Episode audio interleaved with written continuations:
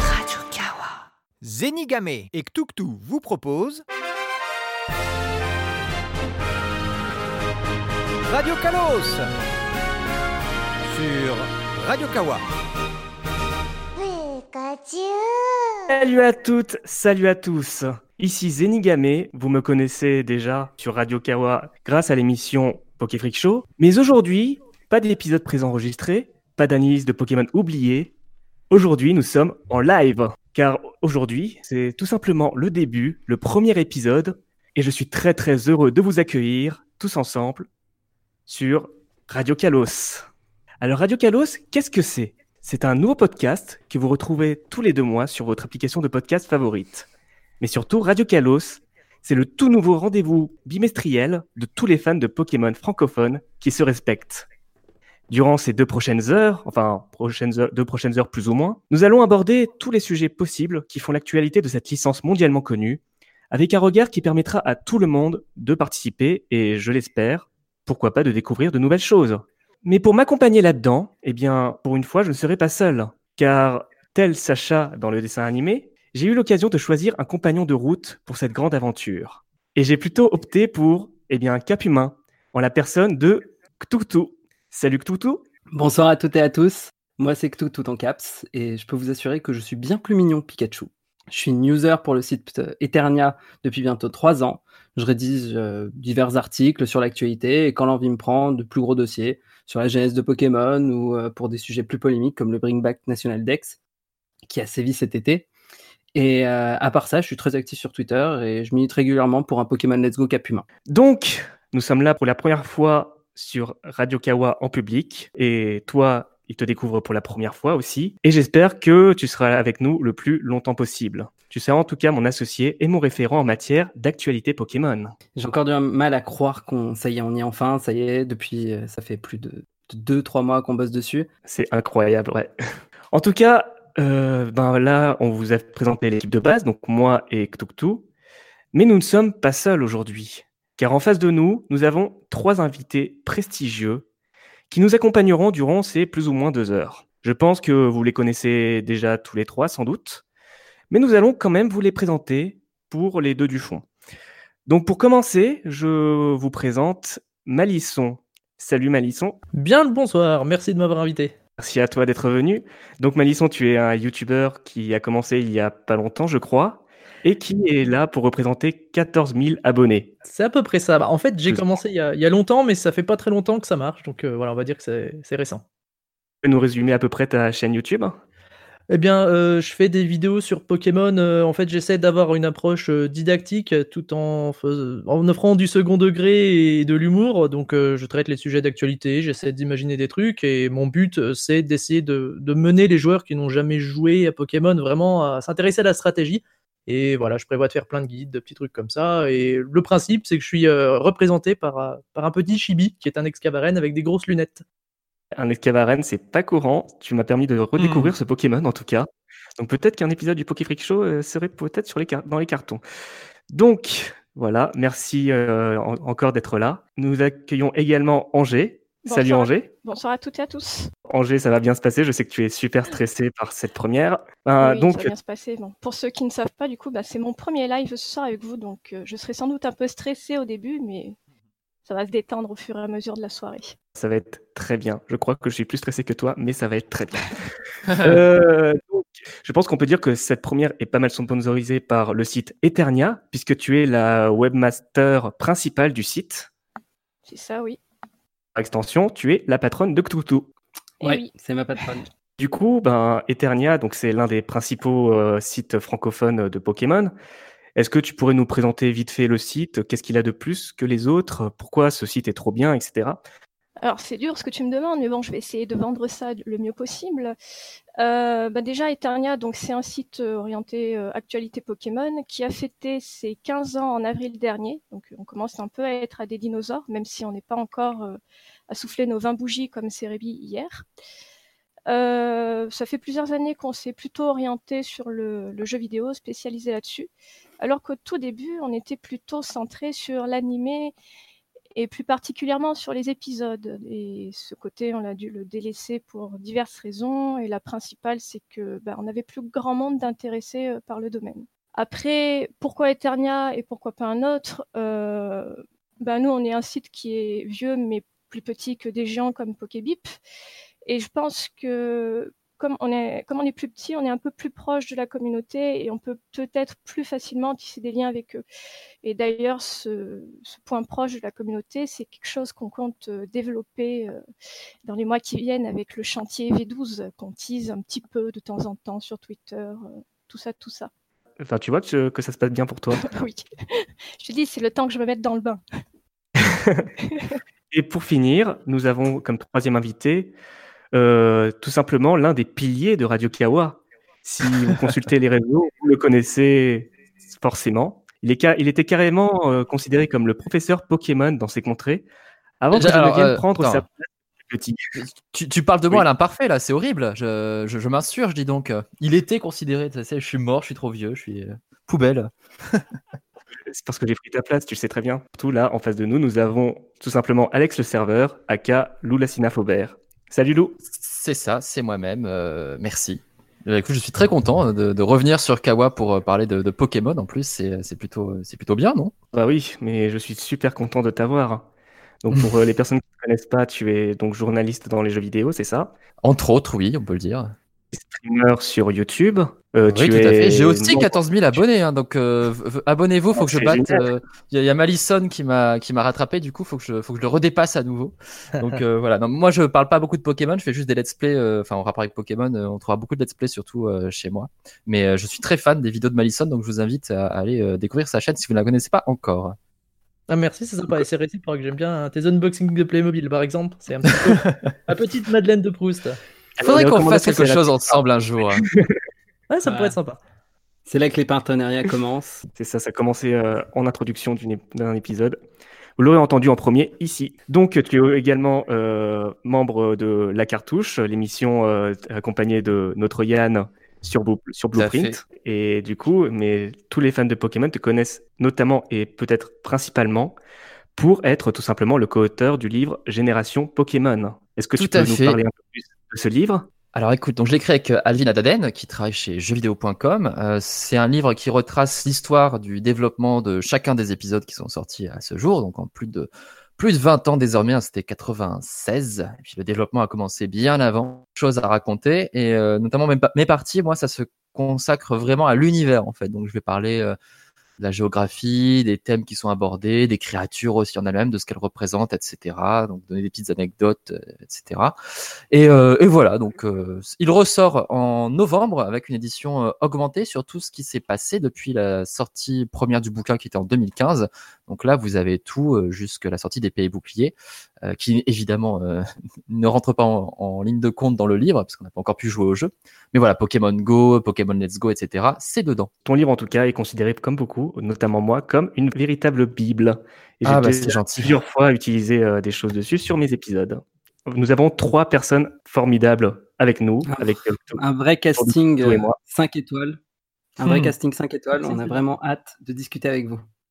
Vraiment content de vous avoir dès le premier épisode. Les présentations sont faites. Nous pouvons donc lancer le premier épisode de Radio Kalos. Voilà, euh, bah écoutez, vous allez bien, ça va? Très bien, écoute, je pense qu'on est moins stressé que toi. C'est possible. Oui, putain. Et en tout cas, euh, je vois que ça réagit pas mal autour de nous euh, pour l'émission. Donc déjà, merci de nous suivre dès le début. Pour ceux qui voudraient potentiellement réagir à l'émission, vous pouvez euh, par euh, Twitter au at Radio ou sur le Discord actuellement, comme beaucoup de personnes le font. Maintenant que les règles du jeu sont posées, nous allons pouvoir passer à la première partie de l'émission. Donc, je prends les rênes de l'émission pour les récapitulatifs des principales news de ces derniers mois, qui, on va pas se le cacher, a été plutôt chargé.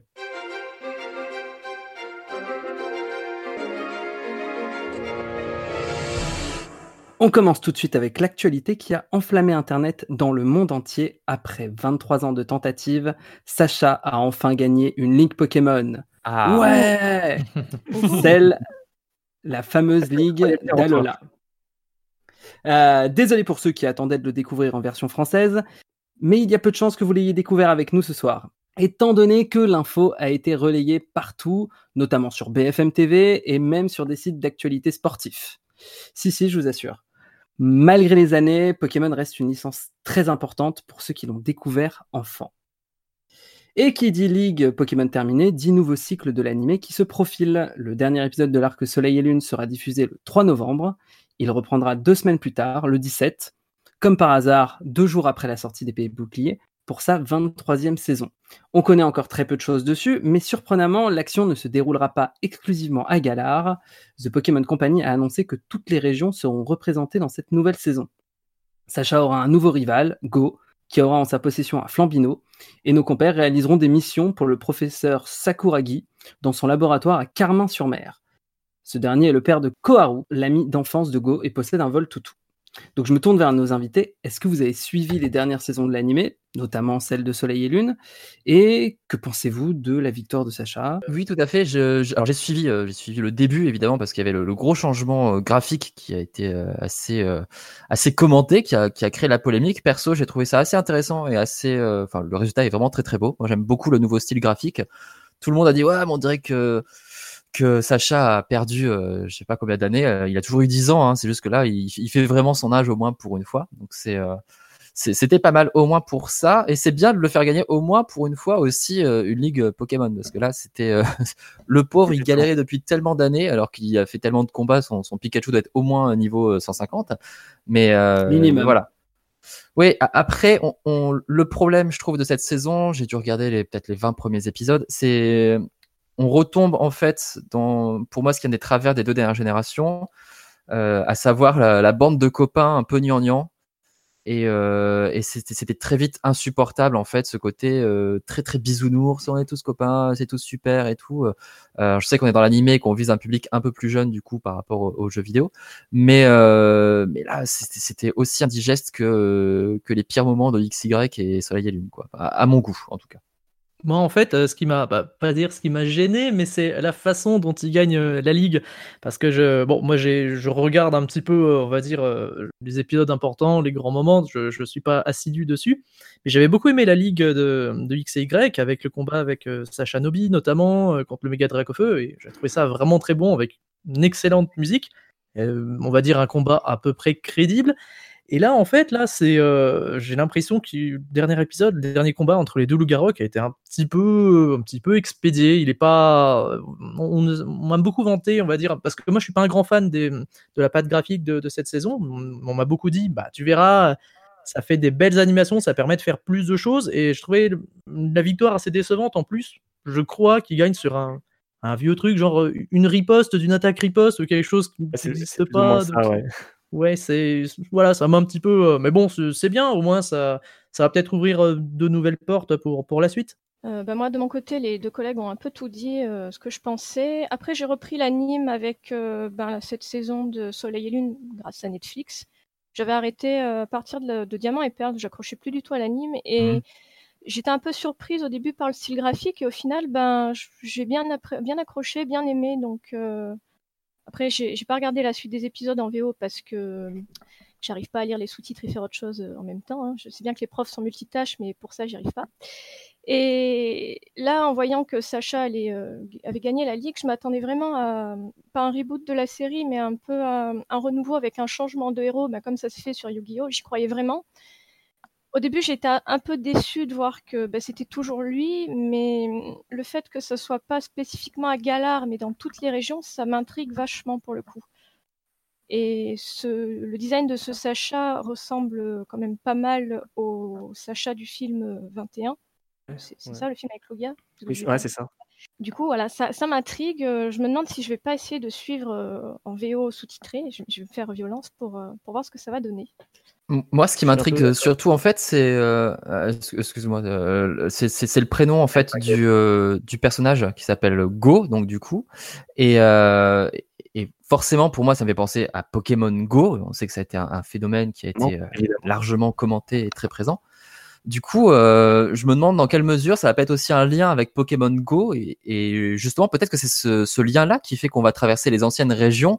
On sait qu'avec le Pokémon Home, on va avoir une convergence justement entre Pokémon Go et les jeux canoniques. du coup, à mon avis, ça sera, ça sera intéressant. Il y aura peut-être un, un, shift au niveau des, comment dire, des, des intrigues de l'animé. Peut-être que ce sera plus simplement cette question de, de ligue à chaque fois. ça peut être intéressant.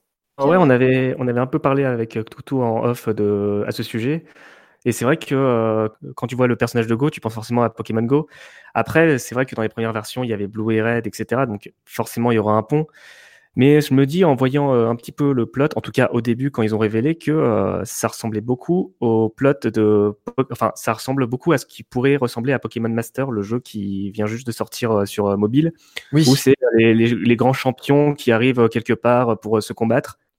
C'est vrai que comme Sacha vient juste d'avoir d'être euh, champion euh, de Alola, il y a moyen euh, que ça va là-dessus. Ouais, justement, on, pensait que. Enfin, je me, je me dis que si épée et bouclier se tourne plutôt, vu qu'on parle pas mal un peu de stratégie, que le jeu a l'air se porter aussi sur ses fans, on en reparlera, mais sur ses fans les plus âgés, une, une série qui va plus se tourner vers les, vers les enfants et qui va parler, enfin voilà, et qui va nous voyager dans, toutes les régions de, dans toutes les régions de, du monde Pokémon, ah, ça peut être un bon moyen de peut-être mettre l'avant sur les jeux mobiles, Let's Go, tous ces jeux qui sont plus marketés pour les enfants, et euh, Épée et Bouclier, qui, de toute façon, quoi qu'il arrive, est aussi pour les enfants, mais sera peut-être un petit peu moins mis en avant dans un premier temps.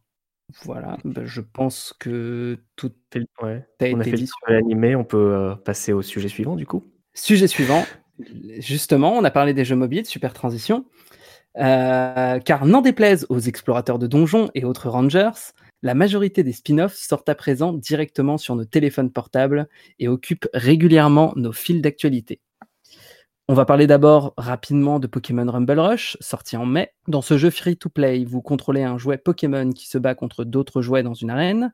Il est mis à jour toutes les deux semaines environ, avec de nouveaux événements et de nouvelles cartes à explorer. Ensuite, parlons principalement de Pokémon Masters, sorti fin août. L'aventure se passe dans la région de Patio, où se déroule un tournoi regroupant les meilleurs dresseurs et dresseuses de l'histoire de Pokémon. Chaque dresseur ne peut faire équipe qu'avec un seul Pokémon, à la fois, formant ainsi un duo. Les combats sont du 3 versus 3 en temps réel, soit 3 duos d'une équipe contre 3 duos d'une autre équipe. Euh, marketingment parlant et financièrement parlant, il a réalisé un bon démarrage avec 25 millions de dollars engrangés après 3 semaines seulement d'exploitation, ce qui est, pour vous donner une idée, bien plus que tous les jeux mobiles Pokémon réunis sur toute leur durée de vie, en excluant Pokémon Go évidemment. Mais malgré tout ça, Pokémon Master déçoit beaucoup les joueurs. Il y a un contenu qui est trop maigre, un manque de récompenses qualitatives lors des combats, peu de challenges, un game design peu intéressant et répétitif. Et on s'est même rendu compte dernièrement que bah, les événements qui, euh, qui ont été mis il y a un mois reviennent ce mois-ci. Donc, euh, DNA, les développeurs ont annoncé un plan sur cinq mois pour corriger ces défauts. Donc, ils ont fait un communiqué de presse pour s'excuser auprès des joueurs. Ils vont rajouter davantage d'événements scénarisés, une refonte du système de récompense et peut-être même une refonte du système de combat, carrément. Donc euh, on, va voir ça euh, sur les prochains mois qui arrivent. Et enfin, on va conclure cette partie avec Pokémon Go, qu'on ne présente plus évidemment, qui aura très probablement un épisode dédié à son sujet tellement euh, ce jeu a révolutionné les jeux mobiles et Pokémon. Il est toujours dans les tops euh, des jeux mobiles les plus rentables sur les stores d'applications. Et depuis cet été, il est possible d'affronter la Team Rocket et de rencontrer des Pokémon de cinquième génération. Chers invités, est-ce que vous jouez, avez joué, jouez toujours à Pokémon sur mobile?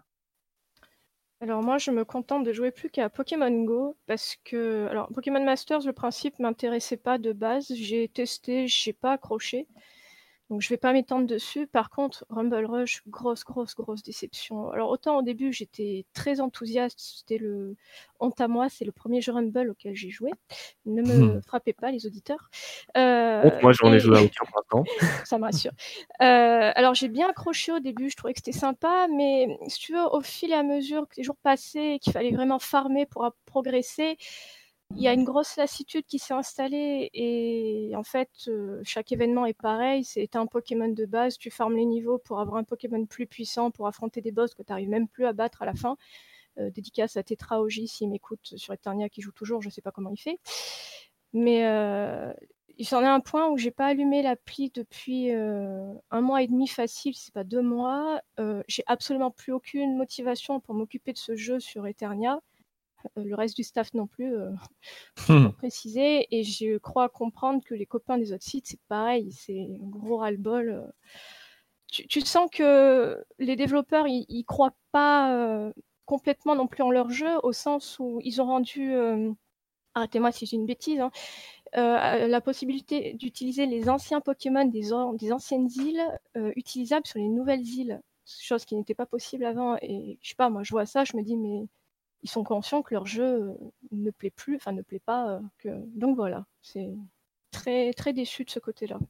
Et vous euh, autres, vous avez déjà joué euh, à ce genre de jeu? Je sais que euh, Lou, toi, tu, euh, tu es plutôt fan de Pokémon Master, si je me trompe pas. Oui, alors je vais pas énormément jouer à Pokémon Masters. J'essaie toujours de faire les jeux Pokémon quand ils sortent pour bah, justement vous faire des let's play sur ma chaîne. Donc si, si ça vous intéresse, il y a Pokémon Masters sur ma chaîne.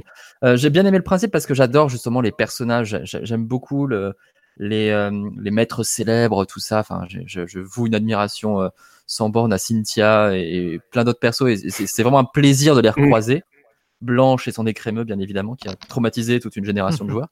Euh, donc, donc le, le principe, sur le principe, je trouvais que c'était vraiment une très très bonne idée en fait de ressortir tous ces tous ces persos qui font partie du, du lore et qui sont un véritable trésor. Donc euh, ça c'était extrêmement intéressant. C'est vrai qu'en termes de gameplay, par contre, bon, c'est un poil euh, un poil décevant. Euh, mais sinon, je joue encore pas mal à Pokémon Go, même si je suis extrêmement euh, largué. Mais je, je suis mon copain qui lui, par contre, est vraiment à fond dans le jeu. Donc lui, euh, c'est c'est vraiment c'est sa grande passion. Donc c'est c'est lui qui m'explique beaucoup comment ça fonctionne plus que que, que moi euh, par rapport aux mécaniques. Mais il y a pas longtemps, par exemple, j'ai rejoué à Magikarp Jump aussi que je que j'ai toujours pas Oh. fini. Ah, Non, magique, ouais. Et euh, qui- alors pour le coup niveau gameplay, c'est vraiment c'est vraiment naze, mais euh, Non, mais dans le pas te genre. euh, ah, excuse, oh, excuse-moi, en termes de gameplay, c'est Magikarp Jump, c'est la quintessence du jeu mobile. C'est le jeu parfait. Et il n'existe pas de meilleur jeu au monde que Magikarp Jump. d'accord. Je ok, euh, d'accord. Avec- espère en secret Magikarp Jump 2. Magikarp Jump. Barpo Jump. Euh, donc, mais après, il est, mais justement, il est rigolo dans le sens où, voilà, c'est vraiment que le, le jeu que tu joues, 5-10 minutes comme ça, c'est marrant à suivre. Qu'est-ce que je vais pêcher et tout, c'est des mécaniques très, euh, très basiques, mais, euh, mais il est fun et, euh, et voilà, c'est juste pour voir un petit peu le, l'ensemble. Mais Pokémon sur mobile, c'est, euh, ça reste assez, euh, assez difficile. Je trouve qu'ils n'ont pas encore trouvé le, le bon système. Pokémon Go, pour moi, reste un, un, un exemple de ce qu'il faut de ce qu'il faut faire, mais à des mécaniques euh, très décevantes. On le sait au niveau des combats, par exemple. Ils viennent d'annoncer donc la, la ligue, tout ça, mais euh, à, à voir comment ça va évoluer. C'est dommage. Il y a un vrai potentiel pour la pour la licence. On l'a vu avec euh, la façon dont les gens se sont enthousiasmés pour Pokémon Go. Mais pour moi, l'essai n'était pas transformé parce que le, le jeu en lui-même, il avait quand même pas mal de lacunes. Ouais, bah oui, je suis, euh, je suis d'accord avec ce que tu dis. euh, bah, notre- bah, sur Pokémon Go, ouais. euh, et Magikarp Jump, hein, bah, c'est pareil, c'est un jeu que j'ai fait.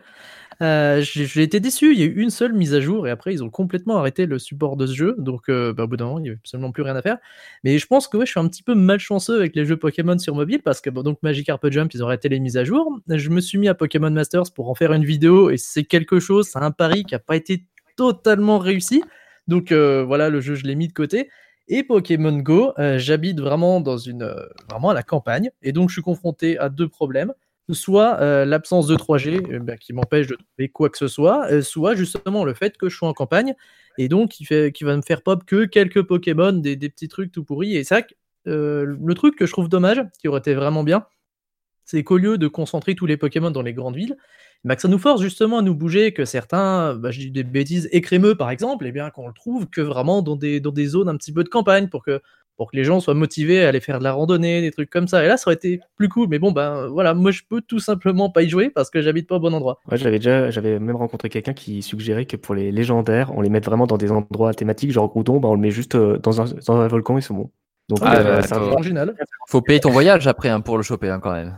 Tu mets Rayquaza au mont Machu Picchu, euh, tout en haut, euh, avec les nuages. C'est bon. hein Après, ça fait un peu cher le déoxy, c'est un prendre euh, C'est ça, oui. pour aller dans l'espace. c'est peut-être pas le bon plan. Moi, je compatis Ah, mais- pour le problème de, de Pokémon qui apparaissent dans Pokémon Go. Là où j'habitais avant, c'était un peu la, un peu la même chose. Tu avais trois ratatas, deux roucoules, et puis bah voilà. Non, mais euh, moi je suis d'accord avec vous hein, sur les jeux mobiles. Euh, je- S'il y a bien un jeu qui m'a énormément déçu, c'est Rumble Rush.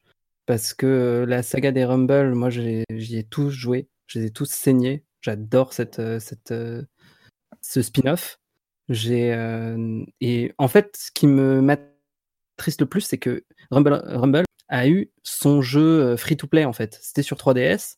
Il était très bien, il était bien construit, il n'était pas du tout putassier dans son système de free-to-play, etc. On pouvait tout à fait y jouer et euh, sans devoir mettre de l'argent, sans que ce soit rébarbatif.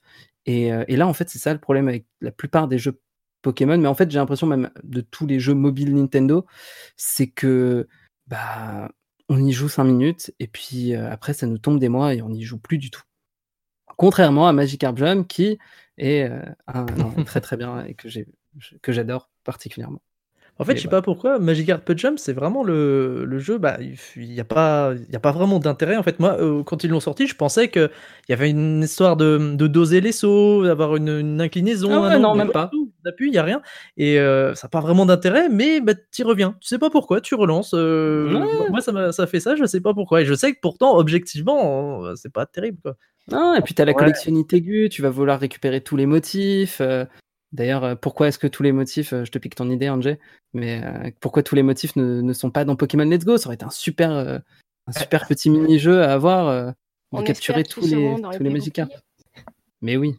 En vrai, euh, la, Après, la- moi, j'ai une question à vous poser. C'est là, on est quand même euh, enjoué sur, enfin pas enjoué, mais on, a- on aime euh, Magikarp Jump, même si c'est un jeu de merde, soyons honnêtes. Mais est-ce qu'on aurait eu la même appréciation si c'était pas Magikarp justement, genre, euh, je sais pas, que Notor ou, ou n'importe quel autre Pokémon? J'avoue qu'effectivement, euh, le fait que ce soit Magikarp, donc l'une des mascottes de Pokémon, hein, enfin, euh, en tout cas dans le top 10, euh, ça joue. Mais ce que je me dis aussi, c'est que bah, c'est un jeu qui a compris comment marchaient les jeux sur mobile, en fait. Parce que, à moins que tu prennes des jeux vraiment payants ou, ou bien travaillés, c'est souvent des trucs répétitifs pour euh, essayer de battre des- ton propre record dans le métro et tout, et ça, ça s'arrête là. Non, non, je disais, euh, Angie prenait l'exemple de Kenotor, mais Kenotor, c'est pareil, c'est c'est- enfin, c'est un Pokémon un peu, un peu idiot comme Magikarp, et je pense qu'ils nous sortent un petit jeu comme ça avec Kenotor, euh, ça, ça- ça sera rigolo, et il y aura pas mal de gens qui seraient intéressés, à mon avis. Ok, j'ai une idée. On va pitcher tout de suite. Alors, pour un jeu Kenotor, l'objectif, c'est pas de sauter haut, mais c'est de grignoter des arbres. Et, euh, et tu récupères des Kenotors au fur et à mesure et tu grignotes le plus d'arbres. Voilà, c'est bon. Et voilà, c'est parti. TPCI, si vous nous entendez, si vous écoutez ce live, on a un projet pour vous.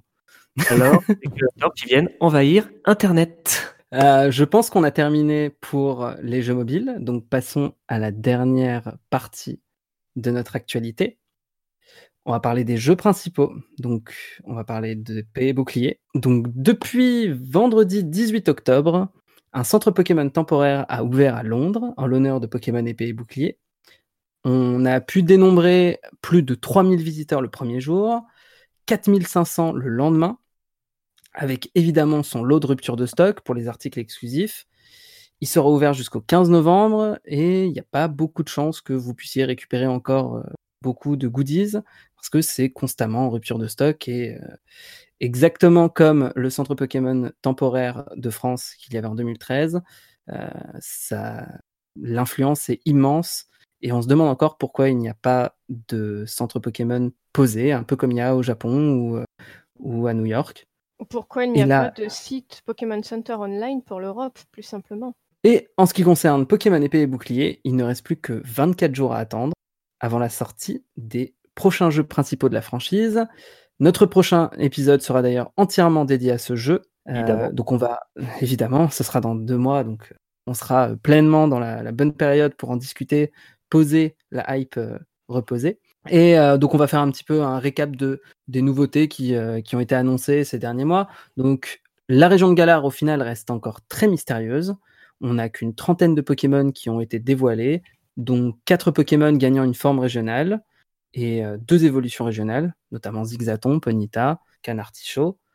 Euh, le phénomène de Dynamax est au centre de la Ligue de Galar. En combat, un Pokémon revêtira une apparence démesurée et augmentera la puissance de ses attaques pendant trois tours. Euh, comme on a pu le voir dans le dernier trailer, certains Pokémon auront accès à une forme différente, une forme Gigamax. 8 ont été annoncés pour l'instant, 3 de la huitième génération et le reste de la première génération. Euh, les previews des sites spécialisés sont sorties, elles sont en grande majorité enthousiastes. Euh, toutes mettent en avant les terres sauvages, cette vaste étendue naturelle Mm. grande comme deux régions de The Legend of Zelda Breath of the Wild, où il sera possible de rencontrer des Pokémon directement sur la carte. euh, et ces Pokémon qui changeront en fonction de l'heure et de la météo évolutive. Rappel, Pokémon épée et bouclier sortiront le 15 novembre. Nous ne sommes pas à l'abri d'une accélération de la campagne de communication avec de nouvelles bandes annonces. D'ici, pourquoi pas demain, on ne sait pas, ou en tout cas la semaine prochaine. Le jeu sort dans 24 jours, donc vraiment, tout est possible. Euh, très rapidement, puisque nous allons nous y étendre bien plus longuement un tout petit peu plus tard dans cette émission, que retenez-vous de Pokémon épée et bouclier jusque-là? Ah, les terres sauvages, clairement. On, a vu la carte. Alors, ce que j'ai trouvé assez marquant, justement, c'est que le, donc le, la, carte telle qu'elle sera in-game, qu'on a pu voir sur le livre de Solus, euh, est assez différente de, l'artwork du coup présenté euh, de Galar, notamment la zone désertique qui est euh, complètement démesurée par rapport à ce qu'il y a ce qu'on voit sur l'artwork. Donc je pense qu'au final, euh, artwork de la carte a été travaillée très en amont et que les terres sauvages ont vraiment suivi un développement parallèle euh, je, ça me paraît même logique par rapport à, à, la façon dont elles sont imbriquées géographiquement euh, euh dans le jeu et que elles ont grossi en fait euh, par elles-mêmes de leur propre dans leur propre côté pour donner ce truc assez assez grand et j'ai hâte de voir à quel point ça va être grand justement. Il y a clairement un, un passage qui se joue là dans la licence, j'en parlais avec avec un ami on se dit euh, pourquoi pas par exemple dans un remake de Diamant et Perle, on, pense qu'un jour ça va quand même tomber, faire du Mont Couronné euh, la zone centrale qui serait une espèce de terre sauvage aussi, vu que c'est une zone qu'on retraverse plusieurs fois dans l'aventure et avec tout ce qu'il y a autour. Et ça peut être une façon justement de, moderniser la licence et de proposer des choses qu'on a vues euh, bah, un petit peu dans Pokémon Let's Go avec la présence justement des Pokémon dans l'environnement, ce qui ajoutait selon moi beaucoup de vie à Let's Go et, qui, qui qui manque cruellement, je trouve d'ailleurs, au niveau des routes euh, classiques de épée et bouclier. Quand tu retraverses des zones d'herbe comme ça, c'est vraiment, c'est presque triste en fait au final. Donc je crois qu'il y a un, véritable enjeu qui se joue euh, à, ce niveau-là, à voir comment ils vont transformer euh, l'essai. Il faut qu'il y ait une, une véritable impression d'environnement euh, vivant en fait. Il faut que ce soit cohérent avec la, la météo, je sais pas des, des cycles comme ça, des, des, saisons. Bon, il y a pas de saison dans le jeu, mais, voilà, faut, faut que, faut vraiment qu'il qui conçoivent le, cet aspect-là comme un safari selon moi. Et, là vraiment, ce sera euh, hyper marquant. Pour l'instant, ils ont plutôt l'impression, ils ont, donnent plutôt l'impression de se focaliser plutôt sur un côté euh, randonnée en terre sauvage, euh, avec notamment le poké camping qui a été introduit et le fait de, bah, je pense qu'il y aura peut-être le retour des photos. Ce serait pas illogique vu les images qu'on a eues. Donc clairement, le côté on va à l'aventure. Enfin, on sentira vraiment qu'on sera à l'aventure grâce à ça. Je pense qu'ils vont vraiment jouer la carte à fond. Pour moi, c'est euh, Terre Sauvage, c'est, euh, je dirais, c'est un, un, coup d'essai. Comme le disait Lou, j'ai l'impression que c'est quelque chose qu'ils ont inclus peut-être un peu tard dans le développement, hein, qu'ils avaient pas forcément prévu, ou du moins quelque chose de plus petit. Euh, je sais pas, comme s'ils avaient vu euh, un petit peu le, succès du dernier Zelda ou les, les grands niveaux assez ouverts du dernier Mario aussi, et euh, bah, qui se sont dit bah on va essayer ça sur Pokémon. En plus, les joueurs euh, ont l'air de le demander parce que je me souviens avant qu'on ait les premières annonces des pays boucliers, eh bien Open World, Open World, c'était peut-être le truc qui revenait le plus. J'ai l'impression que ça, voilà, on a une, petite partie d'Open World et euh, qui serait une sorte de coup d'essai avant, pour moi, une neuvième génération qui sera beaucoup plus ouverte, beaucoup plus centrée autour de ça. Mais que là, voilà, on aura un avant-goût de, de ce qui pourra nous attendre pour Pokémon dans le futur. Angers, est-ce que tu as quelque chose euh, Si je devais retenir le truc le, plus incroyable pour moi sur Épée Bouclier, ça restera le live des 24 heures. On est tous devenus fous à la fin. Avec cette qualité de musique, je, sans, sans rire, j'ai eu la musique en tête pendant au moins trois jours derrière. Quand les gamins me parlaient à l'école, j'avais encore la musique en fond. Est-ce que tu, tu cherchais les, la crinière de Ponita peut-être dans ta classe? Ah, mais tu sais, en fin de journée, oh mon dieu, la feuille a bougé toute seule. Ah non, je suis plus devant un Twitch. Eh, t'as suivi combien de temps justement cet événement?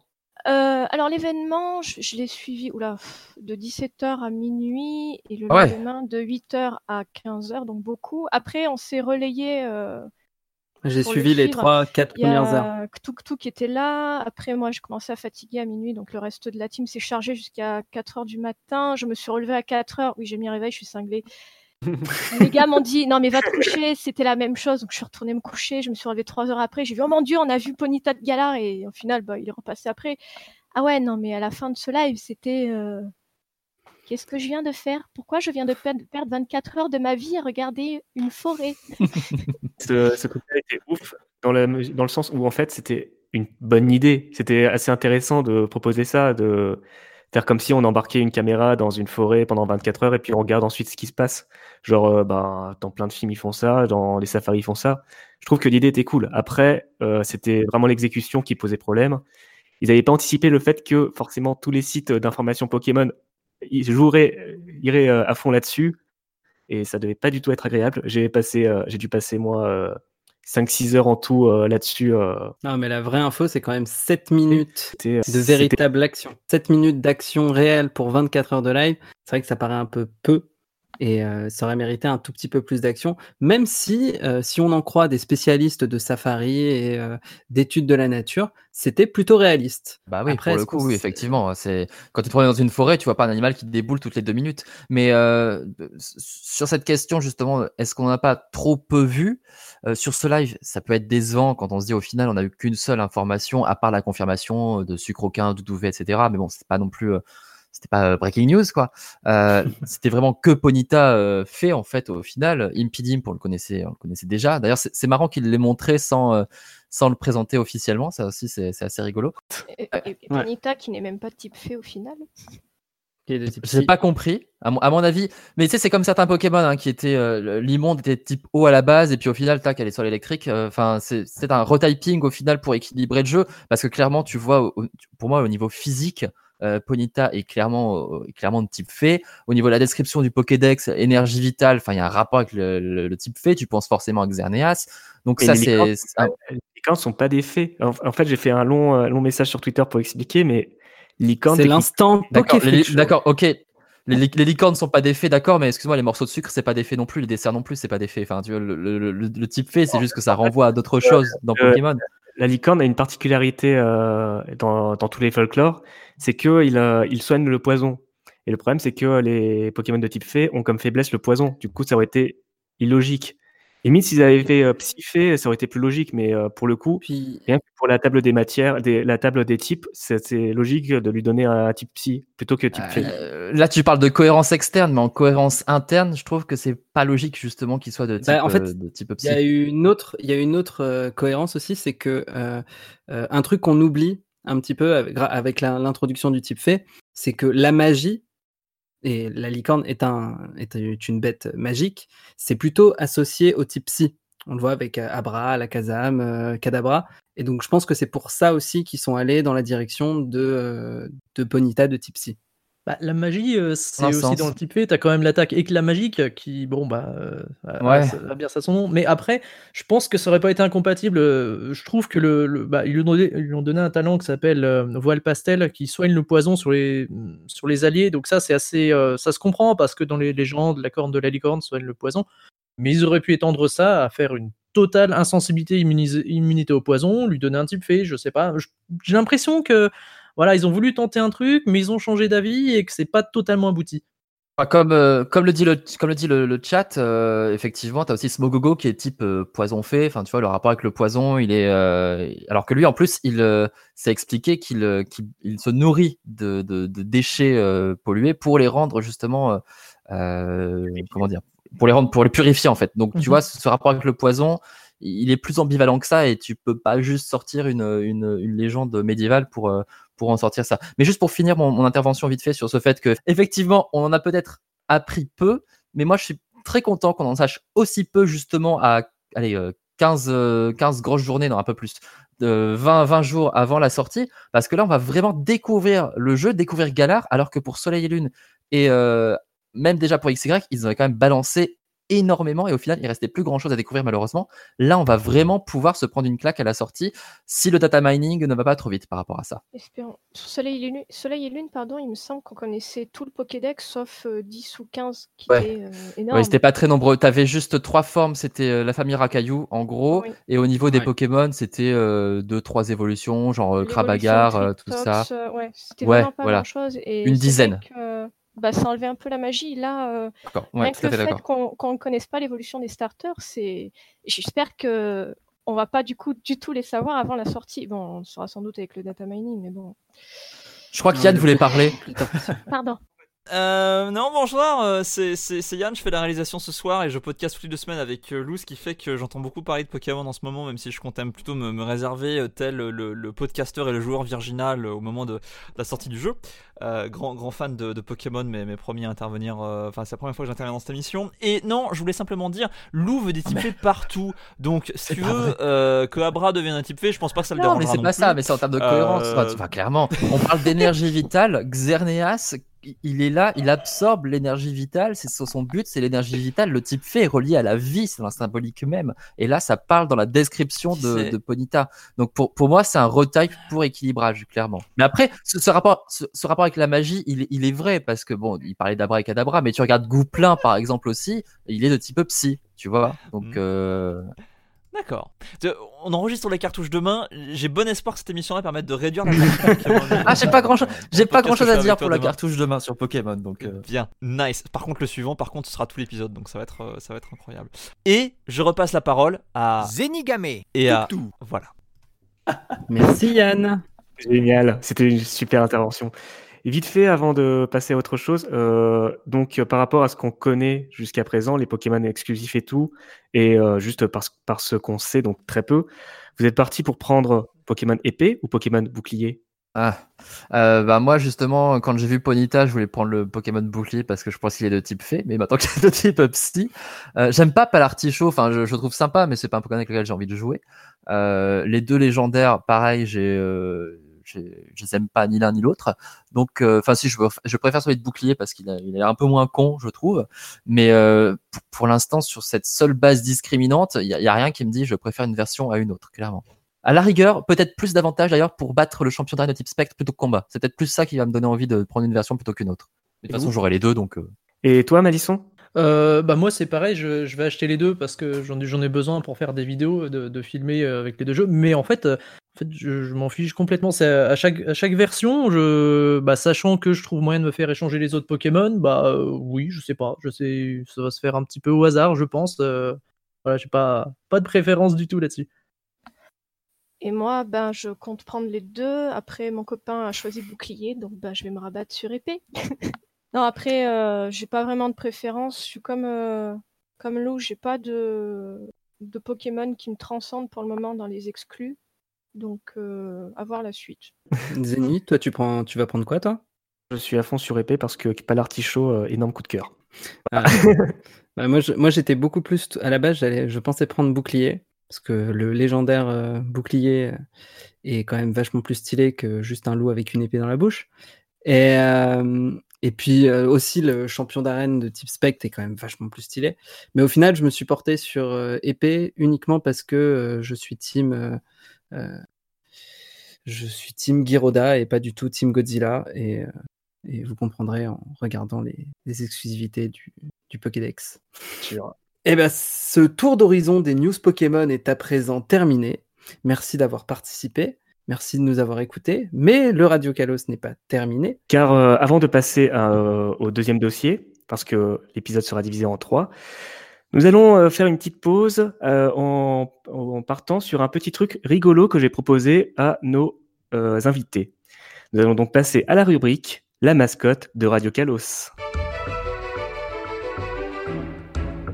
Et ça sera donc le gros fil rouge de Radio chaque, euh, à chaque émission, nous allons proposer cette petite activité à nos invités. Parce que si vous vous souvenez du Poké Freak Show sur Pikachu, qui est sorti en septembre dernier, disponible sur Radio Kawa, j'avais émis la question suivante. Dans un monde où Pikachu n'existait pas et où les 820 po- créatures de poche étaient déjà disponibles, quel Pokémon aurait eu le plus l'étoffe d'une mascotte?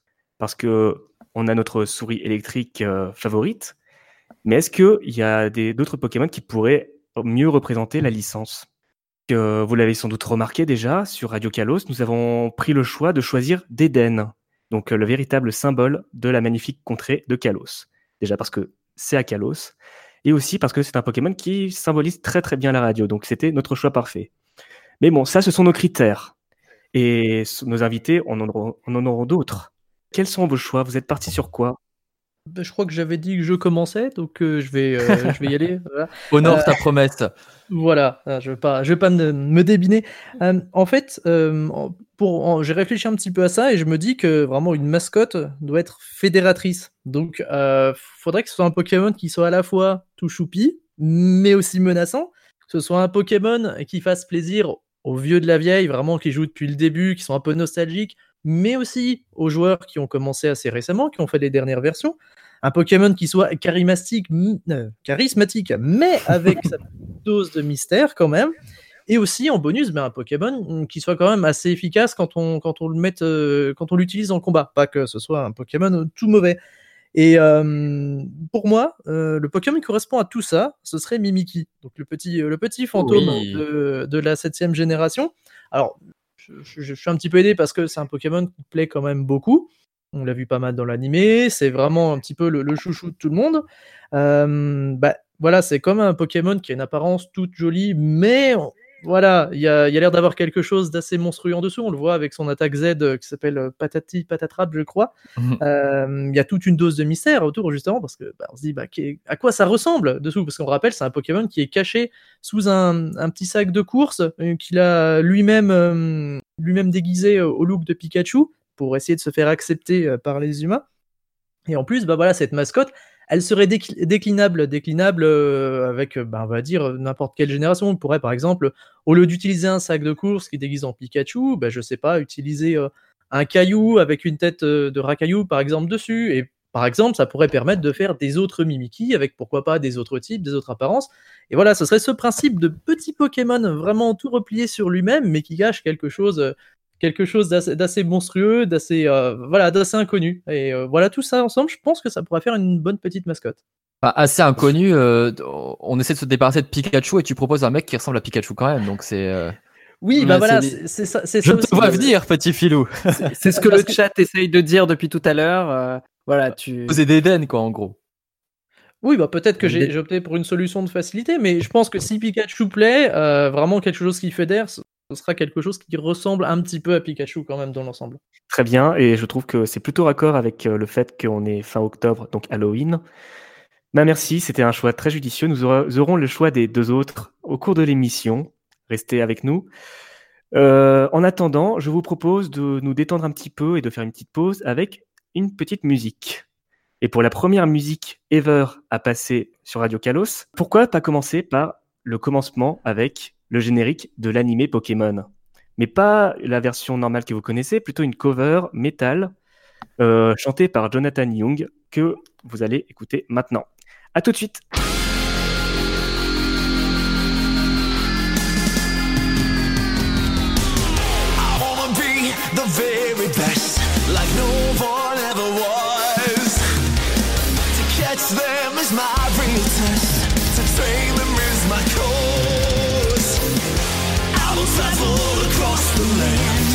13, 5.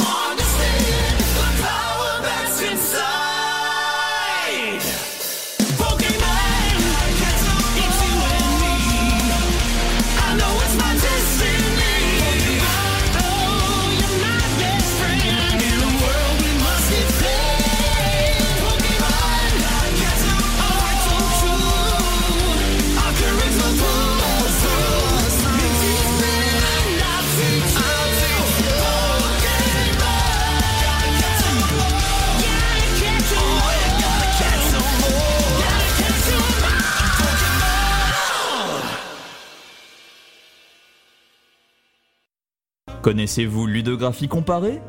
À chaque numéro, Mathieu Gou C'est moi. dissèque un élément d'un jeu vidéo Un signe vidéoludique. et vous donne les raisons de l'existence de ce signe.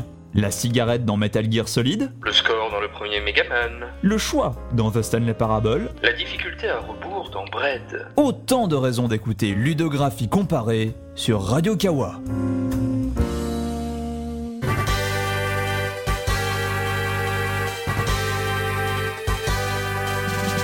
Se retrouve donc pour la deuxième partie de Radio Kalos. Et si vous nous rejoignez en cours de route, eh ben déjà vous avez raté la super chronique euh, de Toutou qui nous faisait l'actualité de Pokémon. Mais de toute façon, vous n'avez rien raté car l'épisode en entier sera disponible très vite sur Radio Kawa. Et maintenant que l'apéritif est passé, nous pouvons entamer le plat principal avec le gros sujet du moment dans la sphère Pokémon.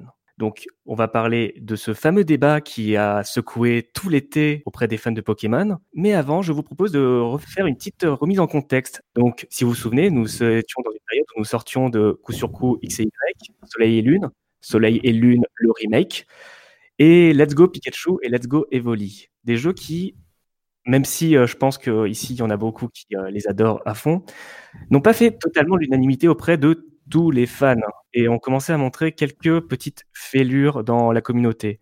Est-ce que vous êtes plutôt de cet avis? Genre Malisson, est-ce que tu, euh, qu'est-ce que tu en penses, toi qui as un Pokémon de la, de l'une des dernières générations en, en mascotte? De- au sujet de, du- de la disparition du Pokédex national, c'est ça? On en parlera Là, après. je- moment, là, pour l'instant, plus sur euh, le, le- les, les dernières versions. Est-ce que tu les as trouvées Oui, bien? D'accord, et ok. Y, Parce euh, que j'ai Soleil eu. euh, en ce qui concerne Soleil et Lune, bah pour moi, euh, j'ai pas, j'ai pas aimé ces versions-là. C'est en grande partie à cause justement euh, du trop grand nombre d'informations qui étaient données avant, ce qui fait que quand j'ai joué au jeu, j'avais l'impression de tout savoir déjà. Donc ça, j'ai, ça, ça a vraiment beaucoup nuit à mon plaisir de jeu. Et ensuite, bah, sa conception. Euh, le, système des épreuves, bon, j'ai pas, j'ai pas adhéré, mais surtout la, euh, la, on va dire la forme des îles. On avait vraiment beaucoup de couloirs, il y avait pas beaucoup de grandes zones à explorer. Voilà, j'ai pas été fan. Et, euh, et pour Let's Go, alors bon, je vais pas me faire des amis, mais pour moi, c'est le pire jeu Pokémon de la saga principale qui existe. Vraiment, c'est un remake très paresseux. Euh, on a, on a enlevé, on, va dire, on a enlevé des choses. Euh, je trouve pas vraiment pourquoi. On a essayé déjà le, système de capture, je trouve assez mal foutu parce que la reconnaissance de mouvement, elle est pas pas géniale.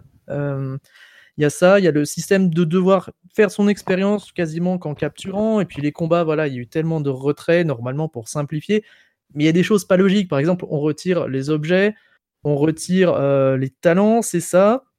On retire des attaques comme le tour rapide, mais d'un autre côté, on laisse les pièges de rock. Alors pour, pour les gens qui connaissent la stratégie, bah, ça fait un peu bizarre parce que vu la puissance de l'attaque, ne rien avoir pour les enlever, c'est c'est pas terrible. Et enfin, ce système de bonbons, voilà, il faut capturer, capturer, capturer pour euh, vraiment booster son Pokémon. Et voilà, j'ai pas du tout aimé ce jeu. J'ai euh, je- j'ai j'ai eu une version justement pour en faire un test euh, pour, pour un site et euh, je l'ai j'ai pas retouché après. Voilà, j'ai- c'est- je garde vraiment pas un bon souvenir de Let's Go. J'espère sincèrement qu'ils en referont pas d'autres. Voilà. Alors, Est-ce que je sache, euh, est-ce que je sais, Angé, toi, tu as un avis assez différent par rapport à Let's Go? Euh, oui, bah en fait, Let's Go, moi je l'ai pris vraiment comme un jeu à part, euh, au sens, bah oui, c'est un remake de Pokémon Mm. Jaune, oui, c'est encore Kanto. Alors ça, honnêtement, oui, ça me gonfle. Le fan service autour de Kanto me gonfle, comme euh, la majorité d'entre nous et de nos auditeurs, je pense. Mais je l'ai vraiment pris comme un truc un jeu pas prise de tête où je me suis dit ah c'est bon, je vais pas avoir besoin de reset mon starter pour avoir une nature potable. Je vais pas regarder les IV. Enfin, je suis vraiment, j'ai vraiment joué en mode YOLO. J'ai changé plusieurs fois de Pokémon euh, euh, au cours de l'aventure dans l'équipe, chose que je ne faisais pas dans les versions précédentes parce que bah, le farming c'était pas toujours top. Et ouais, je l'ai vraiment pris comme un jeu sans prise de tête et j'ai bien apprécié. Après, je vais pas mentir, j'ai quelques heures dessus pour pas dire presque 450 heures de jeu cumulées dessus. Quand même, c'est beaucoup. Mais après, je chasse beaucoup et je fais d'autres petites choses que je teaserai peut-être en fin d'émission si j'ai le temps. Si on me- J'en dis pas plus. Euh, mais euh, ouais, je l'ai vraiment pris à part et pas comme une version comme XY, comme Rosa, comme euh, SL, Usul.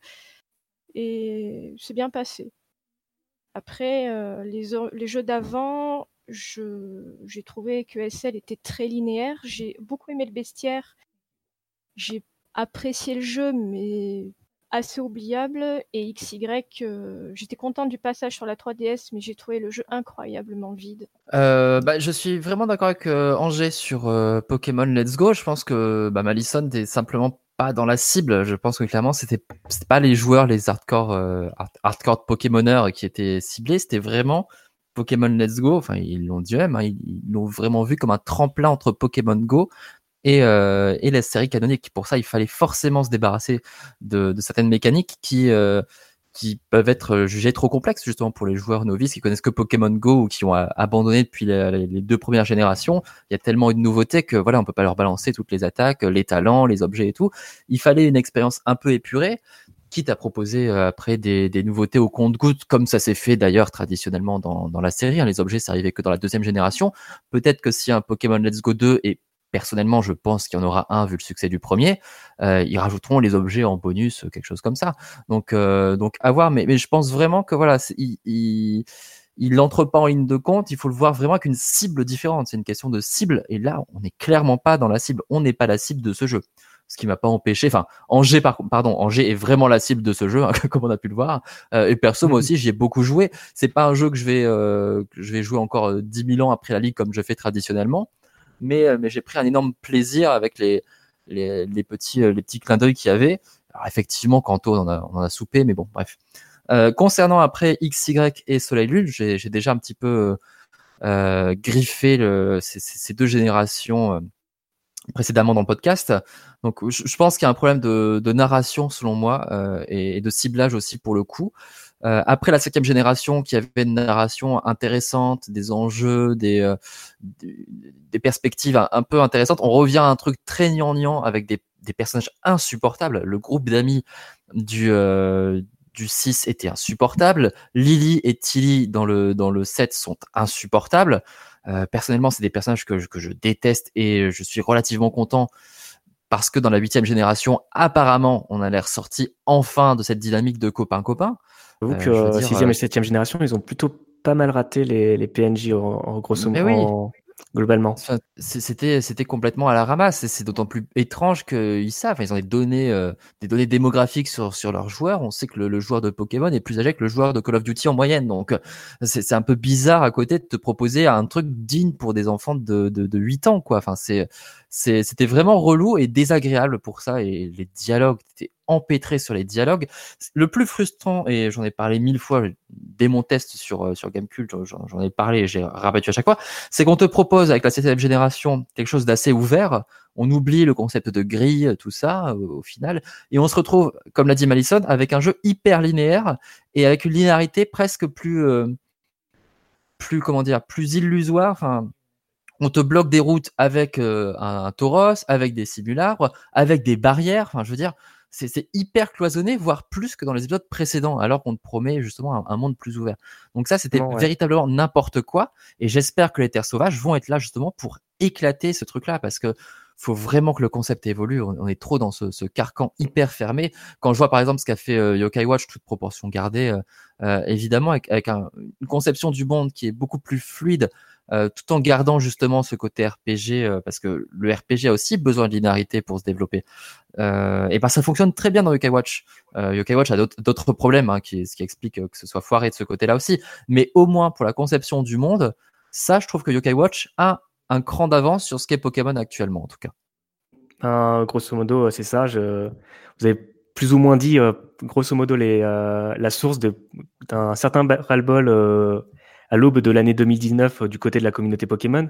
J'avais aussi noté des remarques sur les, le retard technologique de Pokémon par rapport aux autres générations. Je sais que notamment euh, la sortie de Ultra Soleil, Ultra Lune, bon, ça c'était un petit peu un, coup de gueule un petit peu naze, mais euh, beaucoup avaient critiqué le fait qu'il n'était pas sorti sur la Switch. Quand à côté de ça, il y a Zelda qui sort déjà Breath of the Wild, ça, ça donne euh, un côté bizarre pour les fans de Pokémon. hein. Je me souviens mais que ils, vraiment. ils- euh, ils pouvaient pas faire une suite de, de, de Soleil et Lune sur la Switch. Ils n'avaient pas refaire tous les assets et tout. Enfin, c'était. euh, Non, et- et- évidemment, évidemment. C'est juste qu'il y avait une grande partie de la communauté qui s'attendait à ce qu'un jeu sorte sur Switch en, en 2017. Que- de la même manière, en voyant. Ouais, mais euh, ah, ça, c'est illusoire. Enfin, c'est les mêmes ouais, personnes qui bien veulent un retour à Kalos. Donc, euh, Mais c'est mais- mais c'est de la même manière que des gens s'attendaient à avoir euh, la- euh, un remake de la, de la KJ euh, en 2017 aussi. on, est déjà une, euh, ou légitimement une on- on est déjà en train de toucher- effectivement. Oui. Principal de, de la question autour du Pokédex national justement parce que c'est euh, c'est les attentes des fans qui sont complètement euh, irréalistes et déconnectées de la réalité. On en revient à la même chose. Enfin clairement, le nombre de personnes que je vois, ah j'espère qu'on pourra refaire toutes les anciennes îles dans le prochain jeu. Je fais mais euh, branchez votre cerveau deux minutes quand même hein, parce que c'est c'est juste pas possible en termes de développement. Enfin c'est c'est montrer à quel point on, on comprend pas la conception d'un jeu vidéo. Déjà artistiquement c'est c'est naze de refaire euh, tout euh, tout l'ancien historique pour eux. Donc ça va clairement pas intéresser les, les développeurs de faire une, un, un- un méga retour sur tout ce qu'il y a. Mais dès qu'on a vu Galar, les gens disent ah ça y est c'est l'Angleterre, ça y est on va retourner à Galos, à Kalos pardon. Enfin faut euh, Les gens ont pas mal rêvé à ce moment-là, ouais. De toute façon. réaliste aussi quoi. Mais euh, Mm. en tout cas, ben, histoire de reprendre, de remettre le sujet euh, sur les wagons, nous l'avons cité plusieurs fois, mais peut-être que des gens qui viennent d'une grotte ne sont pas au courant sur le gros fait de cet été. Ça s'est passé le 23 juin 2019, à l'E3, durant une période de test qu'ils appelaient Treehouse, euh, suite à un des nouveaux trailers de Pokémon épée et bouclier où euh, Junichi Masuda, donc le directeur artistique de, euh, Pokémon, a lancé le fait qu'il n'y aurait pas de Pokédex national dans épée et bouclier. Alors, qu'est-ce que ça veut dire? Ça veut dire que, grosso modo, il y aura les Pokémon qui seront à Galar, les Pokémon que vous rencontrerez dans les, dans les hautes herbes ou, euh, ou euh, ailleurs dans le jeu, en tout cas. Et les autres, ben, ils n'auront pas leur laisser passer pour l'Angleterre. Donc, euh, certains Pokémon, vous ne les reverrez pas dans épée et bouclier. C'est plus précis que ça, parce Alors, que le- effectivement. le- si tu me permets, je vais juste corriger un petit point. Il n'y a pas de Bien Pokédex sûr. national non plus dans Soleil et Lune. Attention. Euh, là, c'est Ah plus oui, précis. Ça veut dire que les Pokémon qui ne sont pas dans le Pokédex régional de Galar ne peuvent pas être importés dans la cartouche. Donc, c'est même pas une question de présence ou non du Pokédex national, parce que le Pokédex national a déjà été déporté au niveau de la Pokémon Bank et non plus dans la septième génération. Hmm. Exactement. Mais en tout cas, euh, ça a fait une belle tollée euh, du côté des fans. Je sais que euh, Game Freak et la Pokémon Company ont essayé de justifier ou au moins expliquer tout ça en disant oui, c'est des problèmes, de- c'est pour avoir un meilleur design, oui, c'est pour, c'est pour équilibrer les stats, etc. Parfois, les, les arguments peuvent être recevables d'autres moyens. Ils ont aussi bah, sorti que les Pokémon qui ne seront pas à Galar seront réutilisés potentiellement dans d'autres versions dans le futur et auront potentiellement un rôle dans le Pokémon Home. Ça, on ne sait pas du tout en quoi ça va consister. Si ça se trouve, c'est juste dans... Ils vont faire un mini-jeu et vous pourrez réutiliser votre, Limonde, par exemple.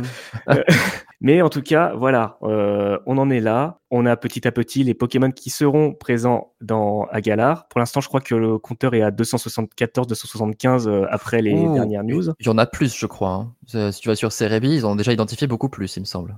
Je crois que j'ai vu 280 en dernière news. euh, Non, Ouais, il y en a- et, euh, évidemment- indiqué ça.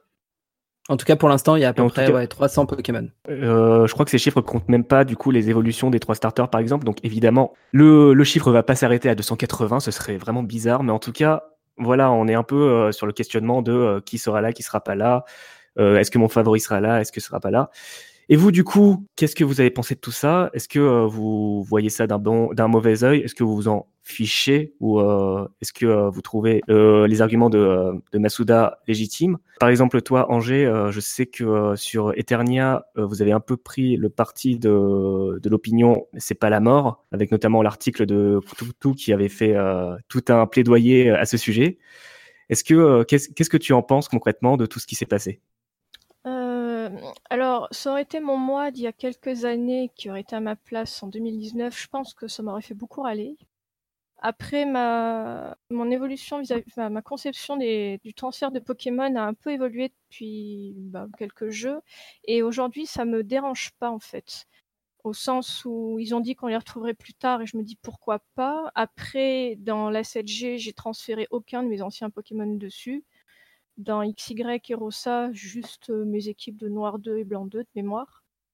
Le... Ça me gêne pas en fait au sens où depuis la 6G surtout, je fais mes aventures avec seulement des Pokémon de... des nouveaux Pokémon. Que ce soit des formes euh, comme les formes d'Alola dans Soleil et Lune ou des Pokémon de la 7G. Donc là, je sais que je veux faire l'aventure à Galar avec des Pokémon de la 8G et des formes de Galar. Je n'ai pas envie de prendre dans mon équipe des Pokémon que je connais déjà. Style, euh, bah, je sais pas, euh, Papillusion, euh, Dracofeu ou que sais-je encore.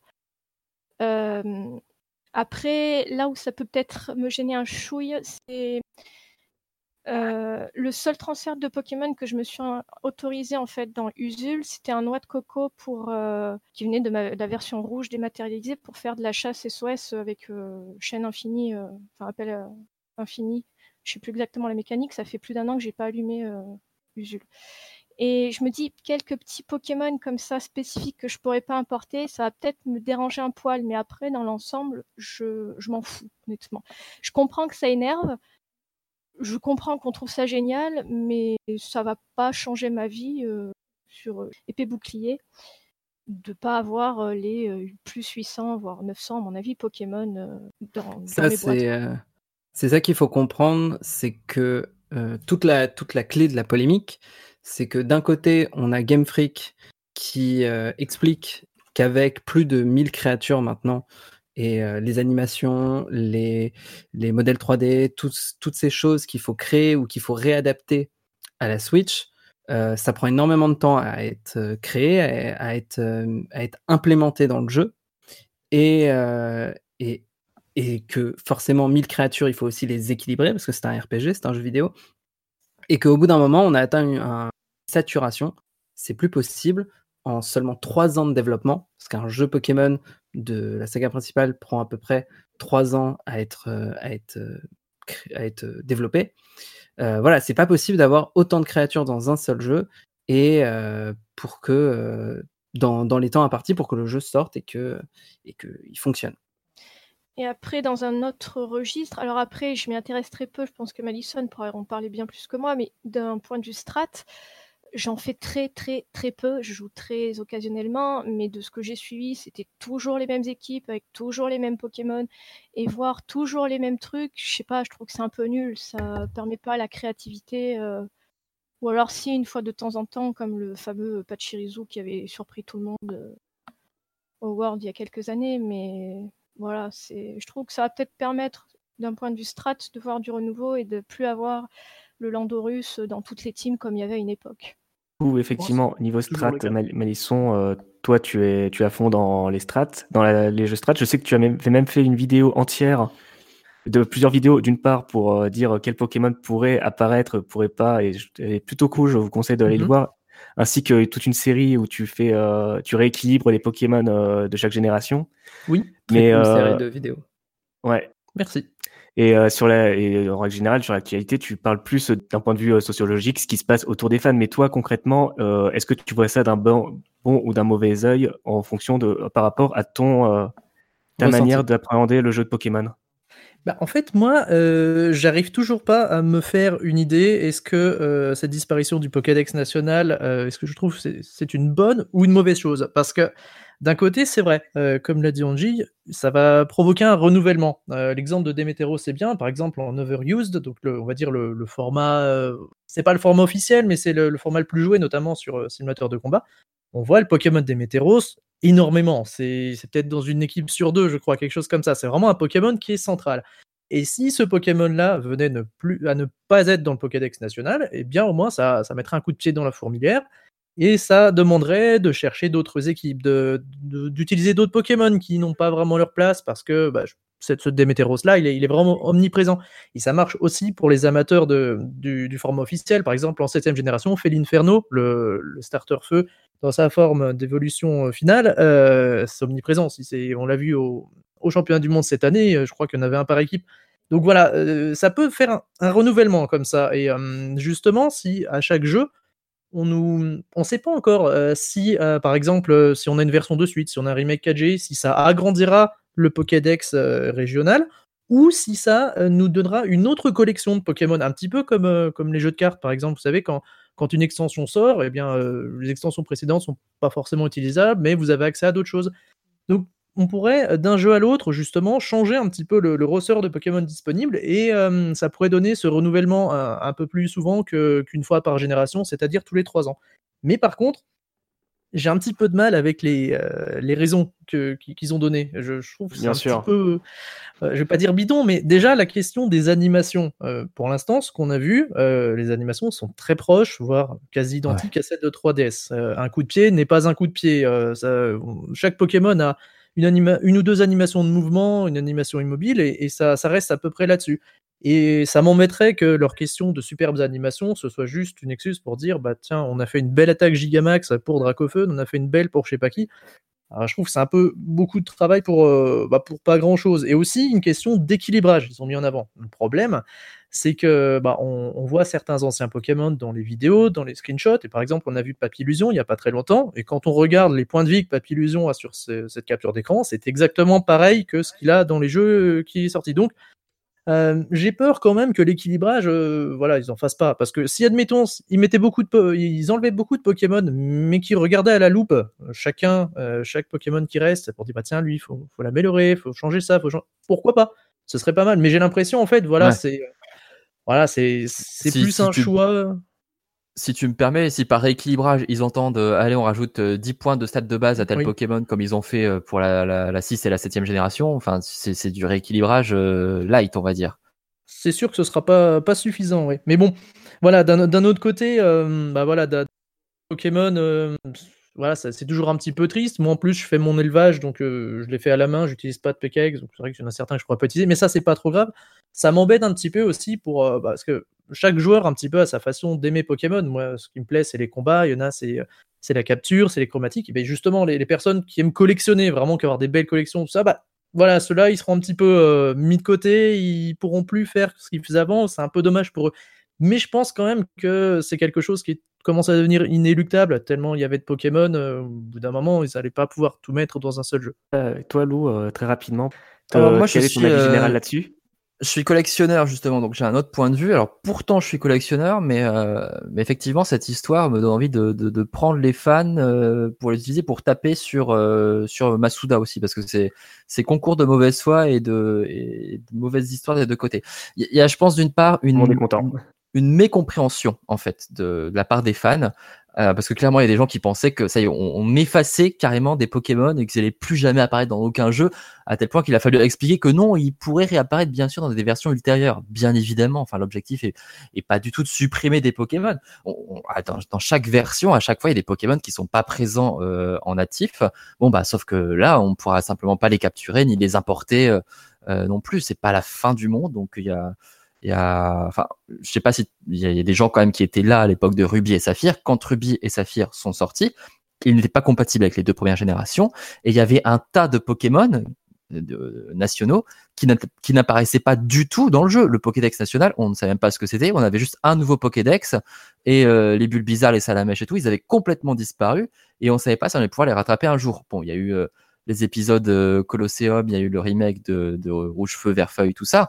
Mais euh, mais voilà, enfin, il y a eu déjà ce premier ce premier gap qui pour le coup était plus traumatisant. Là, on propose un hub euh, qui sera le Pokémon Home, qui clairement sera une banque améliorée, qui à mon avis contiendra le Pokédex national et dans lequel il y aura tous nos Pokémon qu'on pourra rapatrier dans des versions ultérieures. Enfin, l'objectif, clairement, il est toujours à la convergence, et même plus que jamais, puisque le jeu, le jeu sera compatible avec Pokémon Let's Go et Pokémon Go. Donc, ils ont aucun intérêt d'effacer des Pokémon. Donc, cette polémique du genre, on efface des Pokémon et tout, elle est pour moi assez, euh, assez compréhension. De l'autre Hein. côté, de, de l'autre côté, je suis entièrement d'accord avec Malison. Les, euh, les raisons invoquées par, euh, par Game Freak sont, sont ridicules. Euh, au niveau des animations, ils reprennent des animations, même pour les personnages. Euh, tu as des personnages, je sais plus lequel, qui reprend les. Je crois que c'est le, petit frère du, maître qui, euh, qui a les mêmes animations en fait que Tilly dans, euh, dans la septième génération. Euh, les animations des Pokémon, c'est les mêmes aussi par, par endroit. Enfin, euh, faut, arrêter de prendre les gens pour des idiots. On sait que Game Freak sont pas du tout doués avec la technique. hein. On l'a bien vu sur les épisodes en 3D, c'était catastrophique au niveau des combats. Le framerate qui, qui tombait euh, dès que tu avais un Pokémon volant sur le terrain, c'était la catastrophe. Enfin, euh, voilà, il y, a, euh, y a clairement du boulot à faire du côté de la réalisation. À mon avis, c'est juste que c'est compliqué pour eux de faire un truc. Et, et pour moi, effectivement, je serais pas étonné que ah, on fait du boulot au niveau des animations. C'est juste pour pondre des attaques euh, euh, giga puissantes que probablement, euh, que personnellement, moi, j'utiliserais pas parce que déjà la Force Z, ça me ça, ça m'ennuyait profondément. Là, le, le, le Gigamax, euh, à mon avis, ça va être la même chose. Alors, ok, c'est sympa, voilà, ça fait des gros effets, euh, ça plaira certainement aux enfants, mais euh, mais sur le fond, on en est encore à des attaques double pied. Tout le monde se souvient de double pied dans Pokémon Let's Go. Enfin, c'était juste ridicule.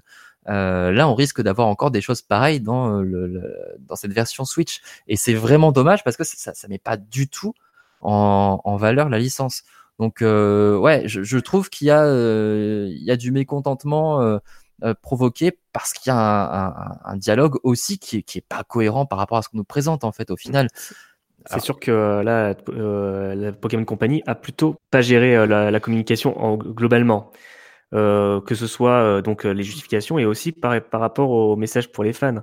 Et d'ailleurs, nous allons parler de ça euh, maintenant euh, que vous avez donné votre avis pour euh, le Bring Back National Dex, Euh, parce que vous avez évoqué ça, la tollée euh, du côté des fans aussi était quand même très très forte, genre vraiment abusée. On n'avait jamais vu ça. On avait parlé, limite du une coup- guerre de clans. On avait limite Ah, c'est une ça. guerre de clans entre euh, les, euh, ceux qui étaient pour et ceux qui étaient contre, ou en tout cas ceux qui étaient neutres, ceux, qui étaient euh, re- relativement contre. Et euh, voilà, quel est votre ressenti par rapport à la communauté à cette période-là? Mais euh, ça a confiné jusqu'au harcèlement quand même, ce qui était euh, ouf, bien euh, horrible quand, quand tu vois les, les développeurs et tout, la façon dont ils ont été pris à partie, enfin c'est juste ridicule. Mais ça c'est les réseaux sociaux, honnêtement. Euh, Il y aurait eu Internet et les réseaux sociaux davantage à l'époque de Ruby et Saphir, ça aurait été 100, f- 100 fois pire. Là on vous aurait dit clairement, vos Pokémon, euh, ils vont rester dans vos vieilles cartouches et ils vont crever comme des, comme des cacas. Euh, là c'est pas le cas. Donc euh, c'est pour ça que je trouve que c'est largement exagéré. Et surtout, c'est que rien n'empêche que ces Pokémon soient utilisés justement dans un jeu type Colosseum, type Battle Revolution comme sur Wii, qui serait un hub dédié uniquement au combat avec là des véritables modélisations extrêmement soignées, des animations, tout ça, et on aurait tous les Pokémon. On se débarrasse du côté RPG, mais on aurait notre euh, logiciel en fait, en, gros de, combat, notre interface euh, euh, soignée. Donc c'est c'était détestable. Je trouve que je trouve que ça renvoie une très mauvaise image des joueurs en général, des joueurs en Pokémon en particulier. Mais mais c'est un peu c'est un peu ce qui se fait au niveau des jeux vidéo de manière générale. Mais de là ce que ça touche justement Pokémon, qui pourtant est une communauté assez bienveillante euh, par endroits, c'est un peu c'est un Euh, peu décevant. On pensait qu'elle était bienveillante. euh, Enfin, on a quand même accepté Ultra Soleil, Ultra Lune un petit peu. Mais, euh, oui, non, mais, c'est vrai ça râle à que chaque petit, fois évidemment. Mais mais oui, mais a petit raison à hein, petit, pour le coup, euh, a raison. Non, mais ce que je, ce que je veux dire, c'est que c'est vraiment la première grosse polémique euh, qu'il y a eu euh, dans l'univers de Pokémon. Avant ça, c'était ah, c'est ah, nul, mais bon, euh, tant pis, je vais accepter. Là, c'est vraiment, ben, on parle de boycott, on parlait, comme tu l'as dit, je- de har- franchement, d'harcèlement. Franchement, le boycott, on en parle à chaque fois. On en parle à chaque fois, honnêtement. Là, c'est juste qu'à mon avis, c'est, on est juste arrivé à un niveau où les, les réseaux sont plus structurés. Je pense notamment à Twitter. hein. Il y a eu un gap aussi entre les, les derniers, ép- les derniers épisodes qui sont sortis. hein. Les, les épisodes sortent tous les 2-3 ans, donc forcément, t'as le temps de, t'as le temps de râler. Mais regarde, à l'annonce de Let's Go, il y a- ça parlait pas de Ah oui, boycott, mais il y a, il y a Ah, bien plein de sûr. gens qui, qui ont râlé, tu vois. Là, c'est juste qu'on touche à la série canonique. Mm. Donc forcément, c'est, euh, c'est un peu compliqué.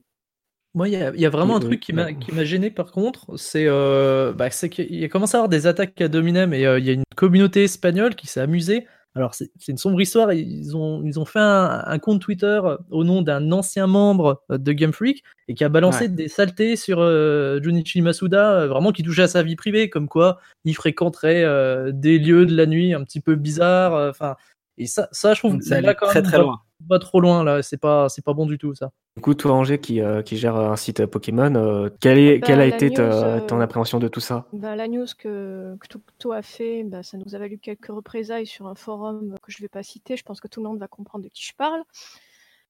Un forum qui commence par 15 et qui finit par 18, ou 18 euh, et 25, je ne sais plus. Oups, je l'ai dit. Ils n'iront pas plus loin. Euh, voilà. Après, euh, je trouve dommage, dans un camp comme dans l'autre, si on peut parler de camp qui ait eu du harcèlement. Oui, il y a eu du harcèlement des pros Bring Back Pokédex contre ceux qui n'étaient pas pros à ça et vice-versa. Après, euh, j'en ai parlé avec un élève à la fin de, de l'année, où j'étais en remplacement, j'étais avec une classe de CM1, donc je pouvais parler Pokémon, c'était la dernière semaine, donc je me dis, allez, euh, je m'en fous, j'en parle avec eux. Et j'en parlais avec un, un gamin, du coup, et il comprenait pas non plus, euh, il était un peu dégoûté, euh, ah, c'est nul, je pourrais pas transférer tous mes Pokémon de Pokémon euh, Ultra Soleil. Puis, on a eu une discussion calme, et pour le coup, euh, j'ai compris ses arguments, il a compris les miens, et à la fin, on est arrivé à, à la conclusion du, mais au final, pourquoi ne pas s'entendre, enfin, pourquoi se disputer à ce sujet? Après tout, on a tous une passion commune, c'est Pokémon, euh, c'est je trouve ça vraiment idiot de, de faire des clans pour ça en fait, alors que bah, Pokémon c'est ce qui nous a tous fait rêver un jour, tout ce qui nous a mis des, des étoiles dans les yeux. euh, là, euh, je sais pas vous, mais moi là les 24 jours qui restent, mais c'est horrible, j'ai envie d'y jouer. euh, c'est affreux, je me dis, il reste encore 24 jours, mais vite, ça va passer plus vite. j'ai hâte de ça. Après, il y a des choses qui me me plaisent pas dans épée bouclier. Je sais que quand je vais y jouer, il y a d'autres choses qui vont pas me plaire. Quand tu auras les prochains jeux, ça va être pareil. Et comme l'a dit Lou, le problème c'est que ce genre de polémique a toujours existé et n'ira pas en s'amenuisant avec les années qui viennent à cause des réseaux sociaux.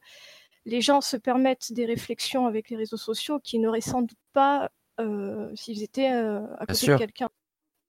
Et je suis parfaitement d'accord avec toi quand tu dis que Ruby et Saphir ça aurait été pire. Et je, je rajouterai un truc, c'est que les Pokémon morts, et d'autant plus avec les piles Oui, oui. les Tout à fait, c'est ça. Les, les fameuses cartouches Game Boy, effectivement. Et, et- et juste pour, euh, pour resituer aussi, quand, quand la sixième génération est sortie, quand XY sont sortis, la Pokémon Bank n'était pas encore active et on pouvait pas importer euh, tout de suite. Il a fallu plusieurs mois avant de pouvoir importer ces Pokémon d'ancienne génération. Donc, euh, Avec Après- le fameux même I wait euh, thousand years. C'est ça, donc euh, donc il y a euh, voilà, donc pour l'instant c'est pas possible. Peut-être qu'on aura une version épée bouclier 2 dans lequel il y aura une centaine de Pokémon en plus et qui du coup élargira le Pokédex régional et donc élargira les importations. Mais mais voilà, faut faut faut faut essayer de comprendre aussi les développeurs derrière qui ont des impératifs de temps et de développement, même si effectivement euh, il y a des petits soucis de, de reprise et, et que les explications sont un petit peu euh, ont l'air un petit peu euh, fumeuses malgré tout. Bancal, oui, tout à fait. Après, ça ne justifie pas le harcèlement qu'il y a eu. On a vu Masuda qui s'est absenté pendant je ne sais plus combien de jours, 15 jours, je crois, des réseaux sociaux sans plus rien poster. Je me demande même si c'est pas plus longtemps. On, se mais demandait- c'est- on peut, Euh, on peut même se demander si euh, l'absence de- d'informations, est-ce que ça vient effectivement d'un choix de Game Freak? Ou plutôt euh, ben, le fait qu'ils n'osaient plus rien dire euh, après, euh, après la tollée qu'ils se sont pris. Est-ce que ça les a affectés en fait directement?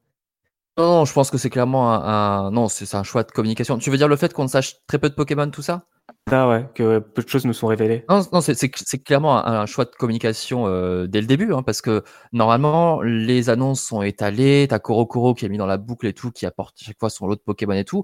Là, dès le début, même avant qu'ils annoncent euh, que le Pokédex stationnait et tout, tu sentais que euh, sur le jeu on n'en saurait pas grand chose au final. Donc c'est plutôt un choix de stratégie très très clair, contrairement aux générations précédentes. Je pense qu'ils ont senti justement ce fait que tout dévoiler, ben ça, nuit un petit peu au, jeu malheureusement. Mais d'un côté, remarque, c'est euh, la, réflexion que j'ai eue. J'ai l'impression en fait qu'ils savent pas vraiment où placer leur curseur parce que euh, sur euh, Soleil, Lune, c'était 82% du Pokédex qui était connu. Là, on connaît pas le pourcentage forcément, mais on a une vingtaine de nouveaux Pokémon.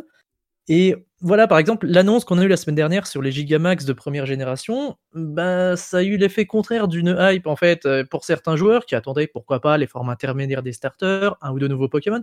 Bah, encore revenir à des news de première génération, eh bien, euh, voilà, c'est, ça n'a pas, Ouais. vraiment été attendu. Et, et j'ai l'impression, voilà, ils ils en ont trop dit, et là, vraiment, euh, savent pas trop comment faire, alors ils disent plus rien du tout. Contenu, tu vois, ils auraient montré une forme Gigamax pour des Pokémon autres que pour la première et- pour des Pokémon rabâchés, parce que clairement, Dracofeu, faut arrêter avec un moment, quoi. Le- Ouais. laisse- Laissez-le tranquille, quoi. Le mec, il a déjà deux méga évolutions, enfin, calmos. Euh, ils auraient montré d'autres Pokémon en, en Gigamax plutôt que ces premières générations qui sont largement repassées.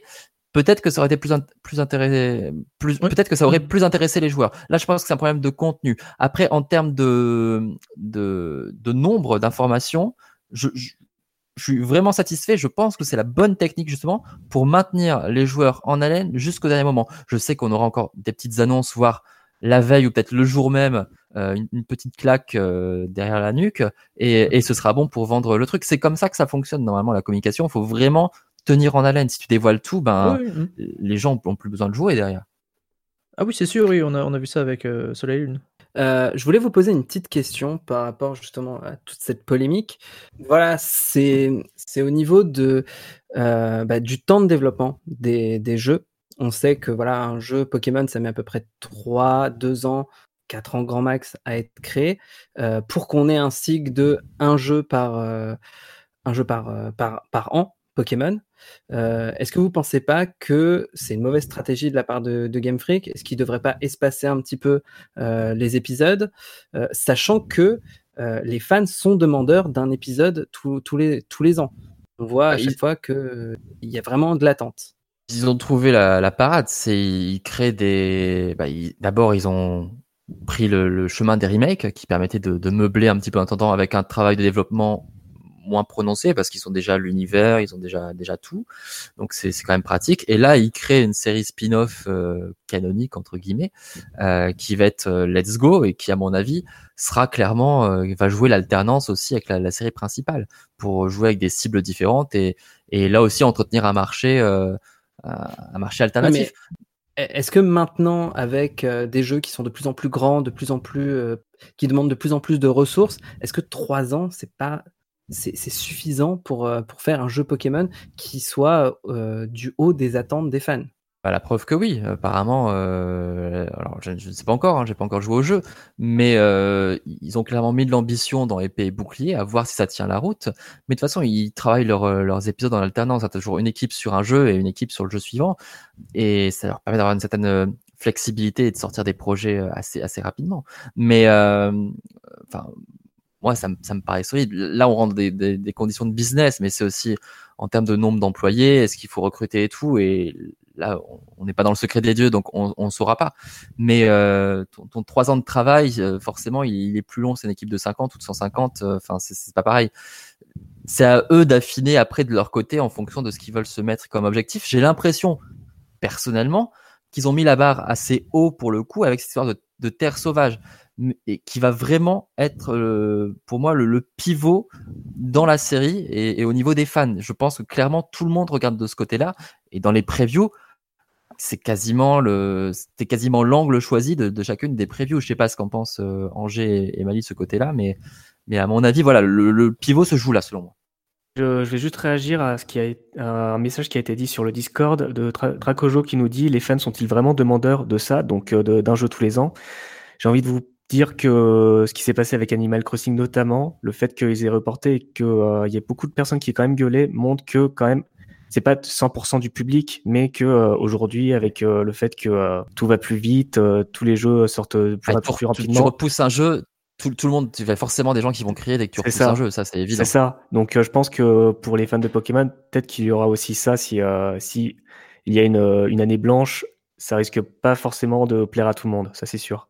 Bah, c'est aussi parce que le, jeu, le jeu auparavant, c'était vraiment ce qui portait Pokémon, et maintenant j'ai l'impression que c'est euh, plus un, on va dire un complément, euh, sachant que bah, j'ai l'impression qu'ils mettent plus en avant maintenant, que ce soit l'animé, le jeu de cartes, les, euh, goodies, tout ça autour, que vraiment bah, il faut renouveler les collections tous les ans, il faut que le jeu suive derrière ça, et j'ai l'impression que c'est un rythme assez effréné qui est, imposé par The Pokémon Company, et Game Freak peut pas trop s'y soustraire et donc euh, bah, on aura notre jeu chaque année. Alors en tant que joueur, oui, on peut, on peut aimer parce que c'est vrai que Pokémon, maintenant on regarde, euh, on a l'époque une époque où il y a bah, YouTube, il y a, il Twitch et euh, c'est vrai que c'est compliqué pour Pokémon de, de concurrencer d'autres jeux sachant que voilà, on n'a pas de mise à jour euh, assez euh, parce qu'ils sont contre les DLC chez Game Freak, donc on n'a pas vraiment de mise à jour euh, régulière. Faut vraiment attendre le prochain jeu pour avoir euh, pour avoir d'autres choses. Donc, après, est-ce que est-ce qu'il faudrait pas justement basculer de modèle et, euh, et sortir des nouveautés, peut-être euh,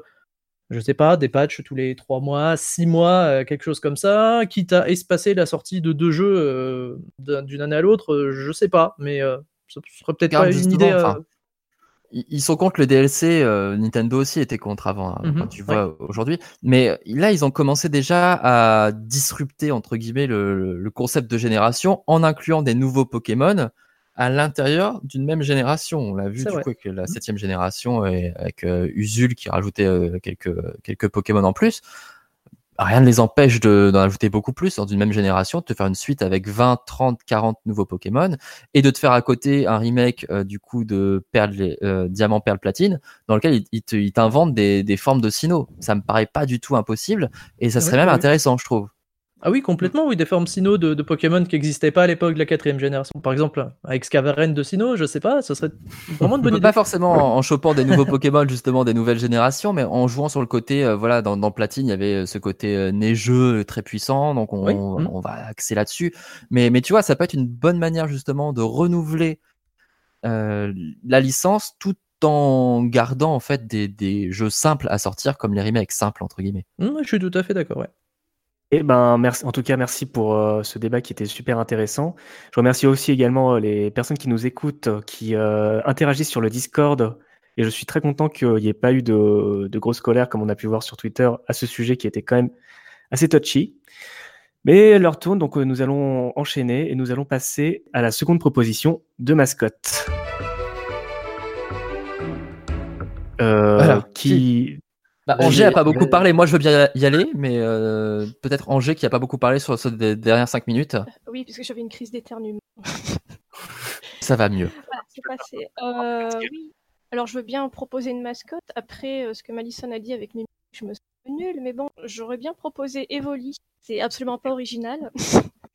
Donc, euh, bah, Evoli est un Pokémon très mignon. Il y a eu trop beaucoup de promos autour de lui au niveau des goodies, que ce soit des cartes, des peluches, des stickers, des ou que sais-je. Et ce que je trouve intéressant avec lui, c'est qu'il est plein d'évolutions. Évolution, vous voyez, je... super le lapsus. Euh, et ces évolutions ont tout un, potentiel, un potentiel différent une personnalité différente. Wally, sac à PG, euh, Thalys, Pokémon rapide. euh, voilà, et je trouve que c'est intéressant, que c'est un peu représentatif aussi de la commune, tous différents euh, bah, de ce côté-là. Voilà. c'est très Mais joli. je sais qu'il y a des détracteurs euh, d'Evoli. Je sais bah, que Pipo aurait préféré que Giscap humain, mais euh, cœur est pris par Noctali et Evoli. Merci. T'en veux pas. Merci Euh, beaucoup. Euh, nous avons donc le...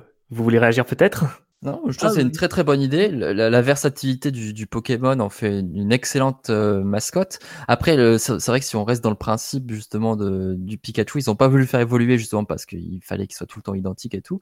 C'est c'est presque dommage finalement d'avoir un Pokémon. euh, bah, c'est- c'était même dommage d'ailleurs dans Pokémon Let's Go Evoli d'avoir un Evoli qui n'évolue pas en fait au final. Donc c'est euh, c'est tout le problème de la mascotte. Mais après, c'est clair qu'il est, il est ultra populaire.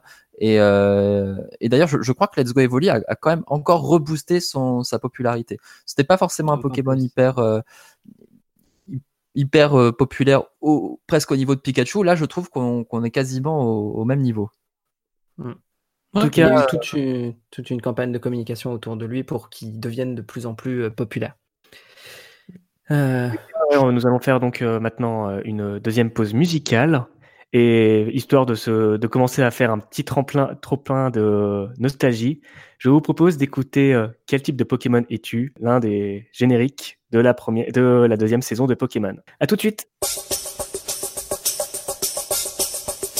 Quel type de Pokémon es-tu? Dis-moi comment tu évolues. Montre-moi tout ce que tu sais faire. Quel type de Pokémon es-tu? As-tu déjà combattu Quel type de Pokémon es-tu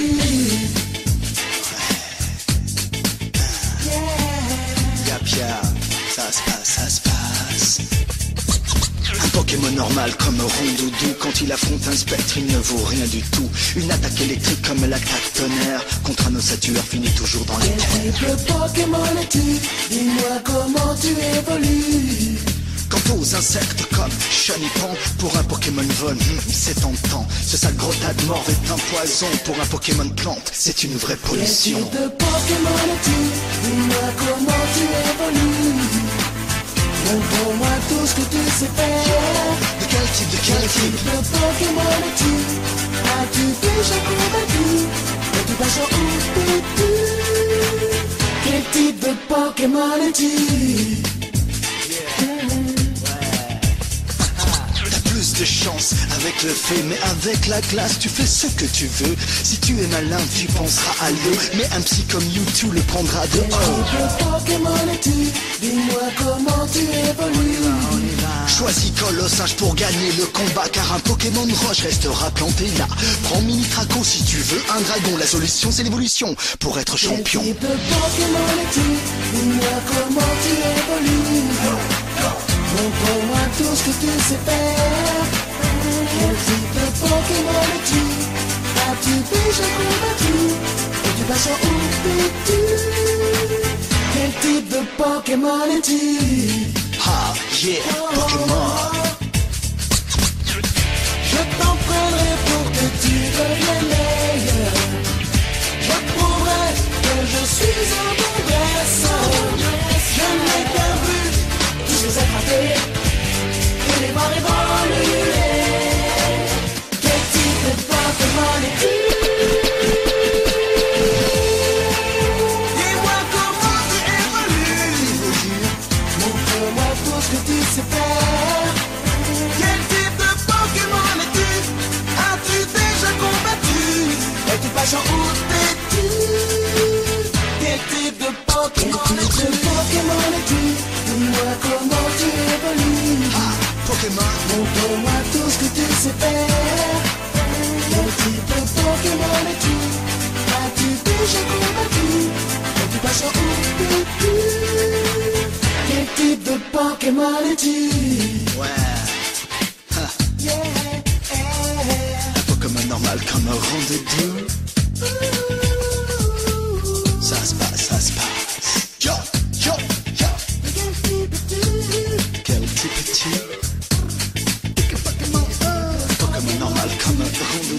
Rondoudou Quand il affronte un spectre, il ne vaut rien du tout.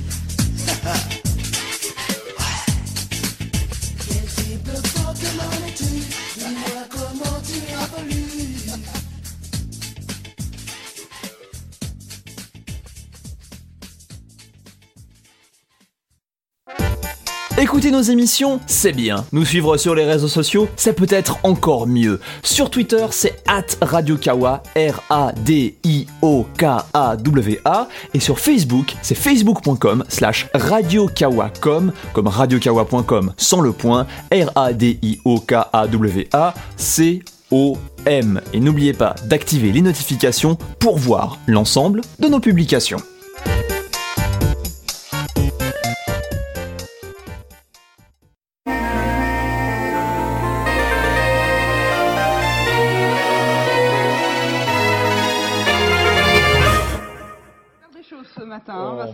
On a découvert ce matin qu'on était pratiquement les seuls à ignorer l'existence de ces étranges personnages imaginaires qui sont venus du Japon, qui fascinent les enfants, on l'a dit, et qui parfois inquiètent les parents. Ouais, et nous avons découvert que les cartes représentant ces drôles de bestioles comme Pikachu et Rondoudou ont littéralement envahi Pikachu. les cours de récréation. C'est un véritable troc qui s'est organisé.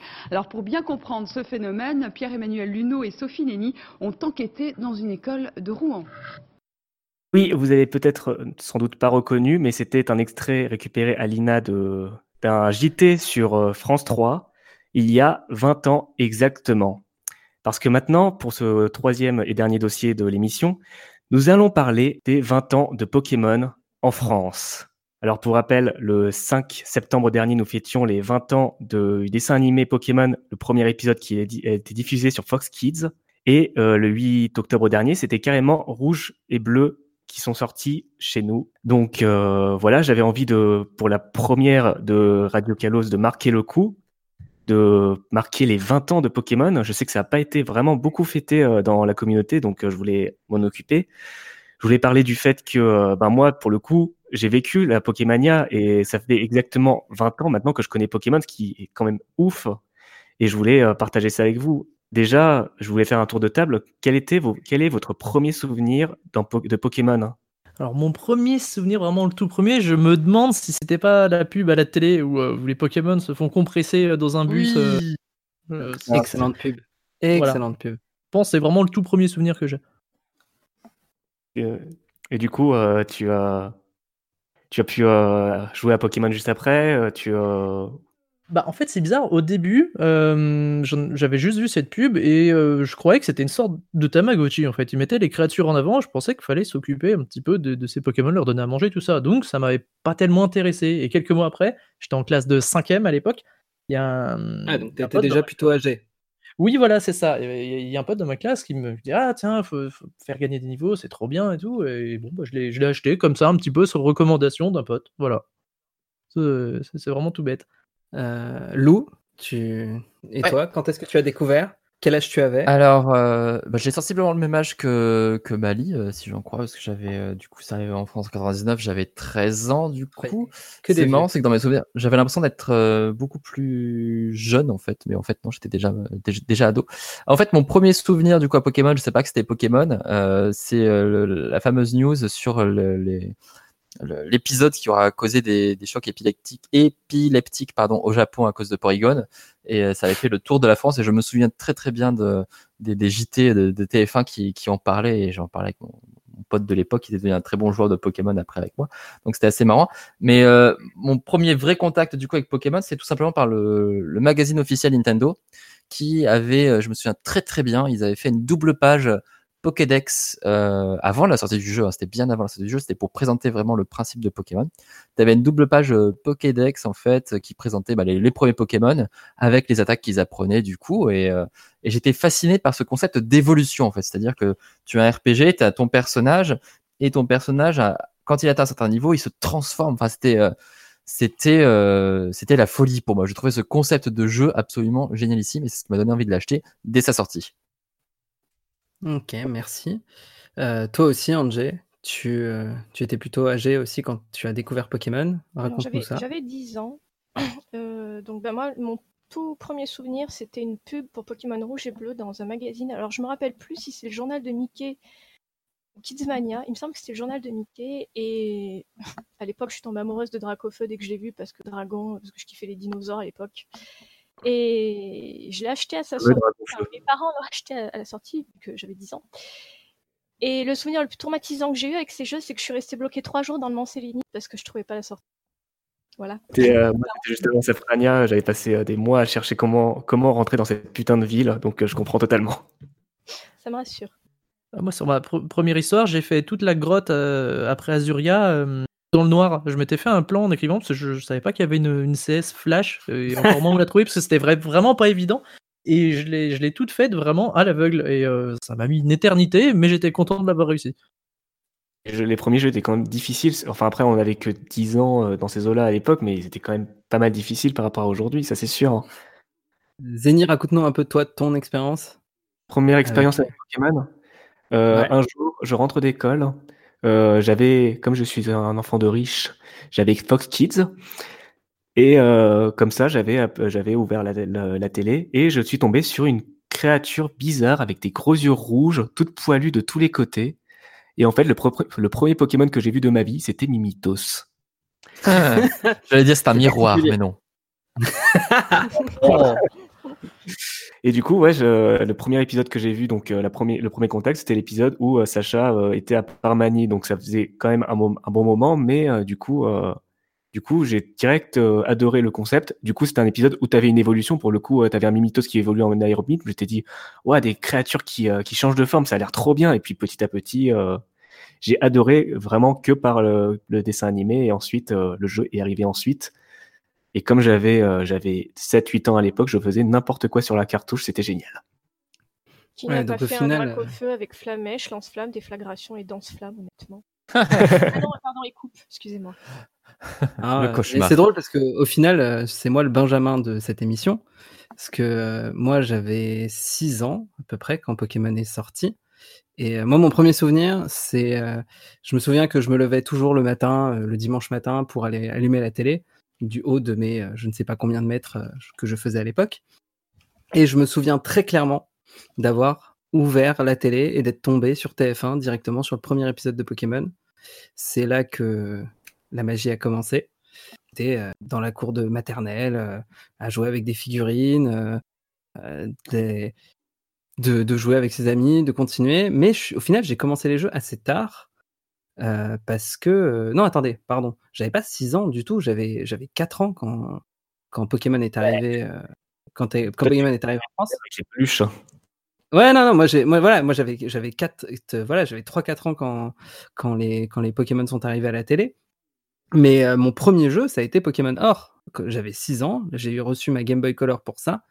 Et, euh, donc je, et, je me souviens que, voilà, moi, j'ai passé des heures euh, euh, perdues dans la tour Chétiflore. Et même pour vous raconter une, petite anecdote rigolote, mon rival, la première fois que tu l'affrontes, il s'appelle 3 points d'interrogation, parce que tu le sais pas et tu dois le, le renommer. Sauf que moi, qui euh, est un petit gamin de 6 ans et qui rencontre pour la première fois un policier qui te demande hey, euh, comment il s'appelle ce mec que tu viens de battre à plat de couture? Bah, J'ai respecté exactement ce que j'avais lu. Et pendant toute l'aventure, je l'ai appelé 3 points d'interrogation. C'est tellement mignon. Je sais. Tu vois, je t'avais dit que j'étais plus mignon qu'un Pikachu. Bah écoutez, euh, donc euh, on, a, on est à part du coup, euh, Cthulhu, nous sommes plutôt arrivés au tout début euh, de la Pokémania. Si vous avez découvert en même temps que moi, on pourrait même dire qu'on connaissait Pokémon avant la Pokémania, mais en tout cas, on l'a vécu. Cette époque où on avait Pokémon partout, euh, partout, euh, que ce soit euh, dans les magasins, dans les cours de récré. Les cours de récré, c'était génial. On parlait des rumeurs et tout. Ça, on disait des conneries euh, sur comment capturer Mew avec la- le camion. C'était génial. Mais en tout cas, à la télé aussi, on voyait Pokémon partout. Est-ce que vous avez des souvenirs marquants de cette époque qui était euh, super cool en, en fait, euh, cette époque où tout le monde parlait le même langage? Ouais. Tellement bien. Mon, mon meilleur souvenir de la Pokémania, c'est d'être allé voir Pokémon 1, le film, avec ma classe. Oh, cool ça. Et je me rappelle, pour coup, je l'oublierai jamais, j'avais deux copines qui ont découvert Mewtwo, du coup, dans, dans le film. Et moi, je leur disais, mais on le voit déjà dans la série, euh, quand euh, Régis se fait euh, battre par Giovanni, je sais plus le numéro d'épisode. Elle me disait, mais non, c'est pas vrai, on le voit pas. Et vu qu'on n'avait pas de moyen de revoir les épisodes, à part acheter des cassettes à l'époque et encore, j'étais frustrée parce que du coup, elles ont toujours cru que je m'itonnais alors que c'était pas vrai, j'avais raison. Balance leur prénom qu'on les shame en direct à la radio. Je vous déteste. voilà. Bah, cette époque, c'était pas. Pour, euh, pour moi qui était en cinquième, bah, c'était entre guillemets pas si facile parce que euh, je vais pas dire que je me cachais, mais euh, je parlais Pokémon avec deux potes qui, qui jouaient, mais on n'osait pas trop s'afficher parce que ça, voilà, ça avait un côté plus enfantin à l'époque. Et bon, bah, quand tu es au collège euh, à 13, 14 ans, bah voilà, c'est un peu, un peu l'âge bête et euh, certains qui te, qui te raillent à cause de ça. Et ouais, euh, c'est quelque chose que je vivais un peu caché, entre guillemets, à cette époque-là. Ouais, moi, euh, Ouais. pareil, le, le souci principal, c'est que ma mémoire ne remonte pas jusqu'à aussi loin, je pense. J'ai pas de souvenir de si, à peu près avec mes, euh, pour le coup, j'étais assez étonné, c'est que j'avais, euh, je parlais beaucoup avec les filles en fait, de, de- même des filles qui qui n'aimaient pas trop les, les jeux vidéo. Pokémon, ça, ça leur avait beaucoup plu et il y avait un petit groupe de, de copines, j'ai eu beaucoup de copines au collège, euh, avec lesquelles on, on discutait pas mal de Pokémon et je me souviens on avait acheté, bah, c'était un Kidsmania je crois justement, euh, euh, spécial Pokémon dans lequel à la dernière page tu avais euh, des cases à cocher selon les Pokémon que tu avais déjà capturés et moi Et mon oui, objectif c'était justement de capturer le, le dernier le 150e pour être sûr de tous les avoir et je me souviens mon dernier c'était Galopa c'est le dernier Pokémon que j'ai eu Ouais. c'est, je crois, oui, euh, An- Angers l'a ressorti sur le chat, du coup, le, le magazine spécial. Je crois que c'était celui-là, effectivement. Discord de Radio Kawa si vous voulez nous rejoindre.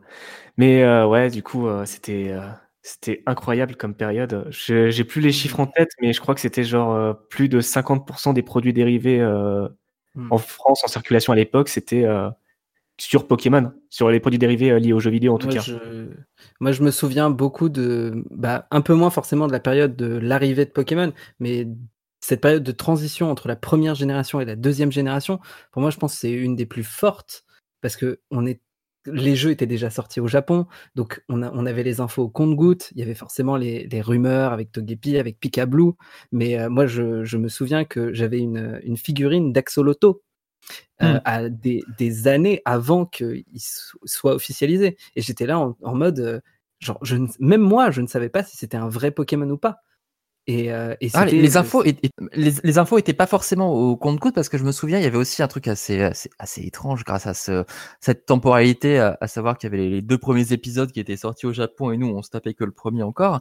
T'avais en fait des, des fanzines, enfin pas, des- pas des fanzines, c'est pas des fanzines, c'était des, des, des magazines non officiels qui étaient euh, clairement des, euh, des traductions de, de magazines, je, je pense anglais, tout ça, et, les gens savaient, enfin les, les, les éditeurs de, de, de ces magazines qui faisaient une quinzaine de pages, je crois, euh, complètement non officielles et qui pompaient des informations euh, sur lesquelles ils avaient, ils avaient pas de droit d'illustration et tout, mais ils chopaient quand même les trucs. Et ils te balançaient directement le Pokédex de la deuxième génération euh, avec les noms, euh, les noms anglais en fait ou, ou les noms euh, japonais euh, romanisés. Et je me souviens que je les Ah. achetais en fait euh, euh, en, ça devait coûter 5 francs, je crois, à l'é- à l'époque, euh, du coup, euh, chez le marchand de journaux. Et ils te sortaient ces, euh, ces magazines, euh, du coup. euh, et alors, je me souviens, il y avait un truc qui m'avait marqué, c'est que c'était vraiment de la repompe hein, de, de l'anglais. Et il y avait des poèmes, des espèces de faux poèmes, et ils traduisaient aussi les, les faux poèmes. Et ils avaient fait rimer, en fait, euh, Pokémon avec un mot en on, en fait, tu vois, avec un. Tu es le Les plus mignon, Pokémon. euh, tu es mon, mon Pokémon, tu vois. Et là, je me suis dit, alors j'avais 13 ans, mais j'ai quand même pas, pas si con que ça, je me suis dit, c'est vraiment la preuve que du coup, c'est quand même traduit euh, avec les pièces. Ils savent même pas faire des, des, des vrais, euh, des, des vrais trucs a- avec ça. Mais voilà, tu avais des informations en fait qui passaient euh, finalement par des, des canaux euh, divers, puisque bah, Internet, c'était pas encore ce que c'était aujourd'hui. Et, et, et c'était marrant en fait, euh, finalement, d'avoir ce, cette info presque, euh, presque en, en direct du Japon. On se souvient de, de, de Miaou euh, dans ce genre-là. de, de Miaou. De la Miaou. traduction de Miaou, effectivement, la carte, la carte Pokémon de. Miaou. Tu veux dire qu'il y a un poème plus ou moins officiel de Cap Humain Il faut que je retrouve ça. le plus mignon des Pokémon. Et du coup, euh, par la suite, euh, nous avons, il y a eu euh, l'essoufflement à partir de la troisième génération après euh, cette incroyable période euh, de Pokémon partout qui faisait très peur euh, les, pa- les parents. Euh, je, voulais passer un autre extrait qui comparait euh, Pokémon à des jeux, euh, des, de casino et du coup tous les parents essayaient de trouver des excuses pour expliquer pourquoi Pokémon c'est le mal. On parlera évidemment, on, peut penser évidemment à toutes les allusions satanistes que les gens inventent.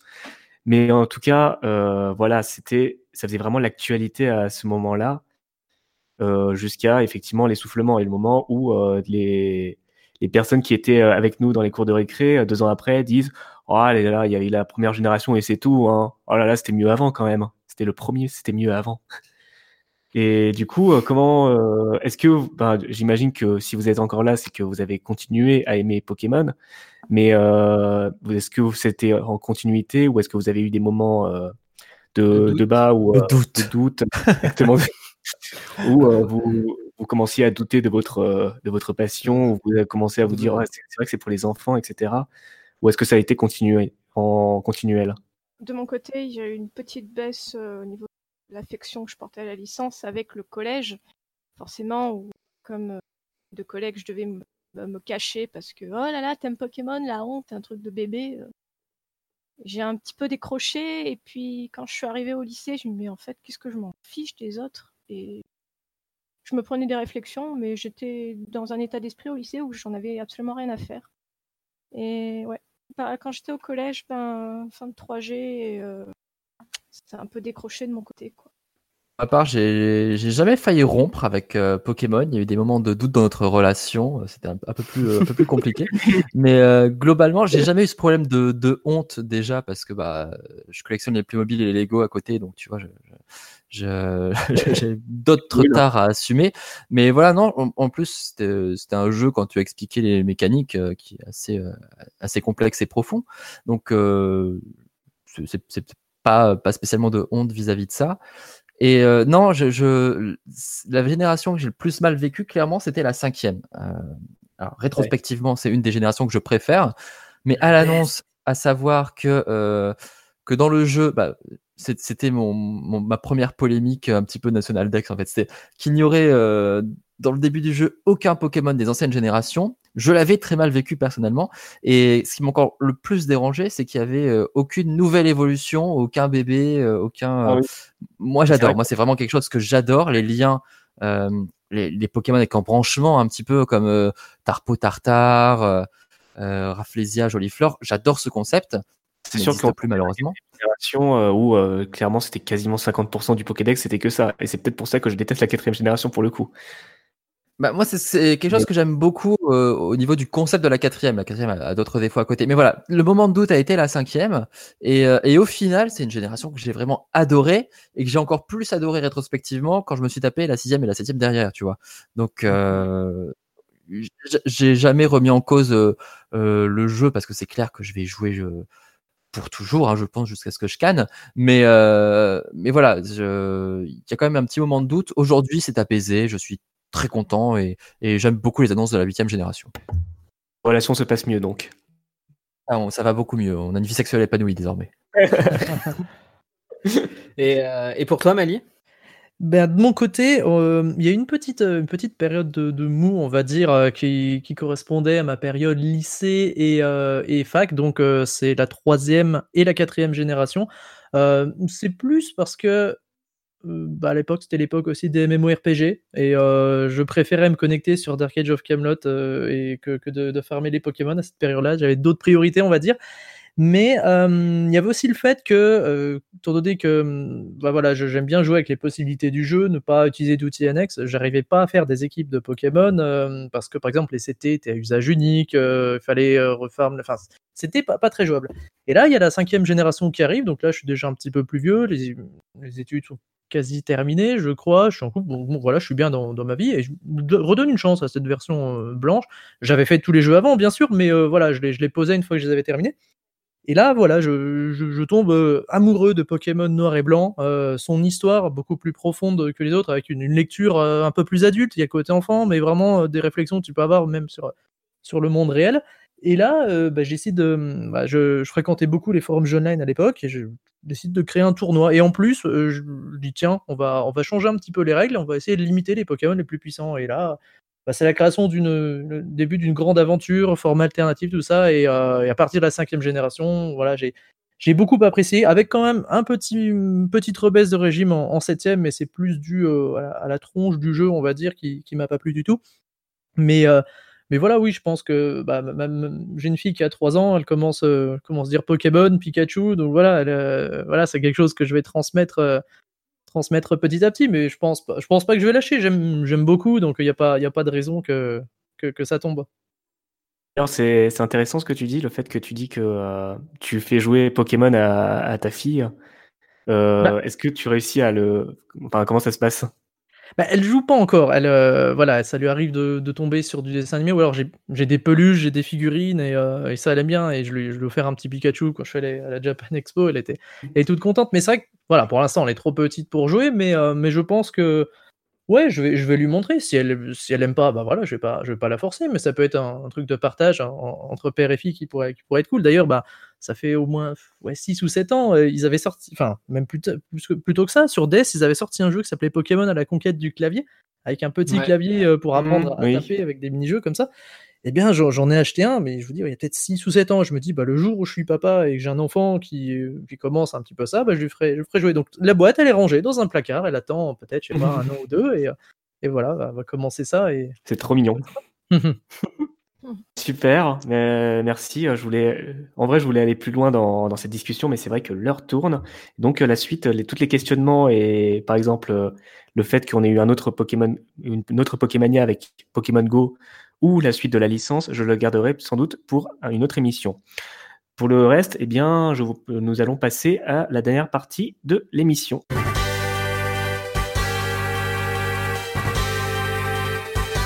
Avant de- d'entamer euh, vos recommandations et les remerciements finaux, euh, il reste une personne qui n'a pas encore euh, parlé de sa potentielle mascotte du jeu. Est-ce que Lou, tu veux nous révéler quel est ton lauréat? Alors, j'ai un petit peu triché. Vous me direz si je suis disqualifié ou pas, et au- auquel cas je me rabattrai sur un, un- un autre choix. J'ai d'autres atouts dans, dans ma poche. Mais j'aurais pu, j'aurais pu choisir par exemple euh, Mélofée, qui était la mascotte officielle avant que Pikachu ne le détrône, que je trouve extrêmement amusant comme Pokémon. En plus, c'est un Pokémon de type fée, donc forcément je ne peux que l'aimer. Et son bébé Mélo est clairement plus beau que Pichou. hein. Là-dessus, nous sommes, nous sommes d'accord. Si un. Mélofée de Galar, d'ailleurs, euh, J'espère qu'il garde le type fée et qu'il s'adjoint un nouveau type euh, en plus. Fée ténèbres, je serais très content. J'aurais pu choisir Phantominus. Je crois que Phantominus aurait été mon choix numéro un si je n'avais pas choisi euh, du coup euh, le Pokémon dont je vais vous parler après. Phantominus, pourquoi? Parce que euh, c'est un Pokémon extrêmement drôle. Tout le monde se souvient de Phantominus dans l'animé qui fait des grimaces avec Sacha et tout. Je trouve que ça aurait fait une mascotte extrêmement drôle et, euh, et justement euh, très vivante à utiliser et, et qui peut avoir ce côté euh, polymorphe en fait quelque part. Euh, donc euh, avec cette plasticité du visage, il aurait pu prendre d'autres formes en tant que fumée et tout, ça aurait été rigolo. Et avoir un spectre poison en tant que mascotte, ça, ça envoie quelque chose d'autre plutôt qu'une petite souris dodue et, et mignonne. Néanmoins, il se trouve que ce choix du dodu et du mignon est complètement ce qui m'a fait opter en fait pour mon choix de mascotte. On reste d'ailleurs dans le type électrique, puisque Et- en fait la, la mascotte que je propose, c'est euh, nul autre que Kotora, qui se trouve être Vraiment un des Pokémon oubliés. Non. Bien évidemment, Kotora, qui est donc un-. Ah bah, Moi, je valide vous me dites ouf, hein, si je ça valide passe ou pas. Non, mais- complètement. Ah mais je valide à fond, j'adore Kotora. Explique à, à nos chers auditeurs Alors. qui est Kotora? Kotora est un Pokémon qui devait figurer dans la première génération. Il fait partie des 190 euh, heureux élus, euh, mais il n'a pas fait le chemin. Il n'a pas fait non plus le chemin jusque dans la deuxième génération. Et pourtant, c'est là où on l'a découvert, c'est dans la bêta du coup de Pokémon Or et Argent qui était disponible au Spice World. On a donc euh, le sprite de Kotora, de Raitora son évolution, et de sa troisième forme qui n'a pas de nom d'ailleurs de mémoire. On ne sait pas grand chose au final. Kotora est absolument mignon. C'est un petit tigre électrique qui est vraiment tout rond avec des petites pattes, donc il est extrêmement trapu. Et, euh, pourquoi c'est un choix euh, intéressant? Parce que je pense qu'il aurait pu servir limite de mini monture en fait finalement à notre héros en plus. Et surtout, il est beaucoup plus mignon et ça me paraissait important qu'on garde un quadrupède en fait pour euh, pour le côté un petit peu animal de, compagnie tout ça. Et, je trouve qu'il a une bouille mais tellement adorable que, voilà, avoir un tigre, c'est quand même plus badass qu'une souris. Donc moi, clairement, Kotora aurait été un choix, euh, un- choix intéressant. Et, et d'ailleurs, j'ai même été jusqu'à euh, envoyer un petit message à, à Masuda pour lui dire, euh, s'il vous plaît, euh, faites revenir Kotora un jour euh, dans le jeu. Sortez ce Pokémon, je veux ce Pokémon dans le jeu. Enfin, je, je trouve que c'est un des Pokémon les plus réussis en termes de design, et je ne comprends pas pourquoi ils euh, ils l'ont ils l'ont passé à la trappe. En fait, c'est c'est vraiment je triste. valide, je valide tom- complètement. Quand je l'ai vu euh, la première fois, j'ai eu un énorme coup de cœur. Et si vous voulez, je sais plus, je, je sais plus, je le mettrai sur le compte Twitter euh, Radio Kalos. Euh, il y a un compte Twitter qui euh, qui parle de Kotora à longueur de journée. Il se, il- euh, cette personne s'est fait une peluche de Kotora qu'elle Ah euh, ramène toujours avec elle euh, dans toutes les situations. Et ça nous permet, ça me permet quotidiennement de me rappeler, de me rappeler qu'il y a failli y avoir un Pokémon de comme ça. Et ça me Eh oui. mais rend beaucoup de tristesse quand même. Ouais. C'est ça. Et pour ceux qui veulent approfondir le sujet et qui veulent en apprendre plus sur Kotora et sur les, les Pokémon, euh, euh, Il, va me qui- piquer ma qui- recommandation, je le sens.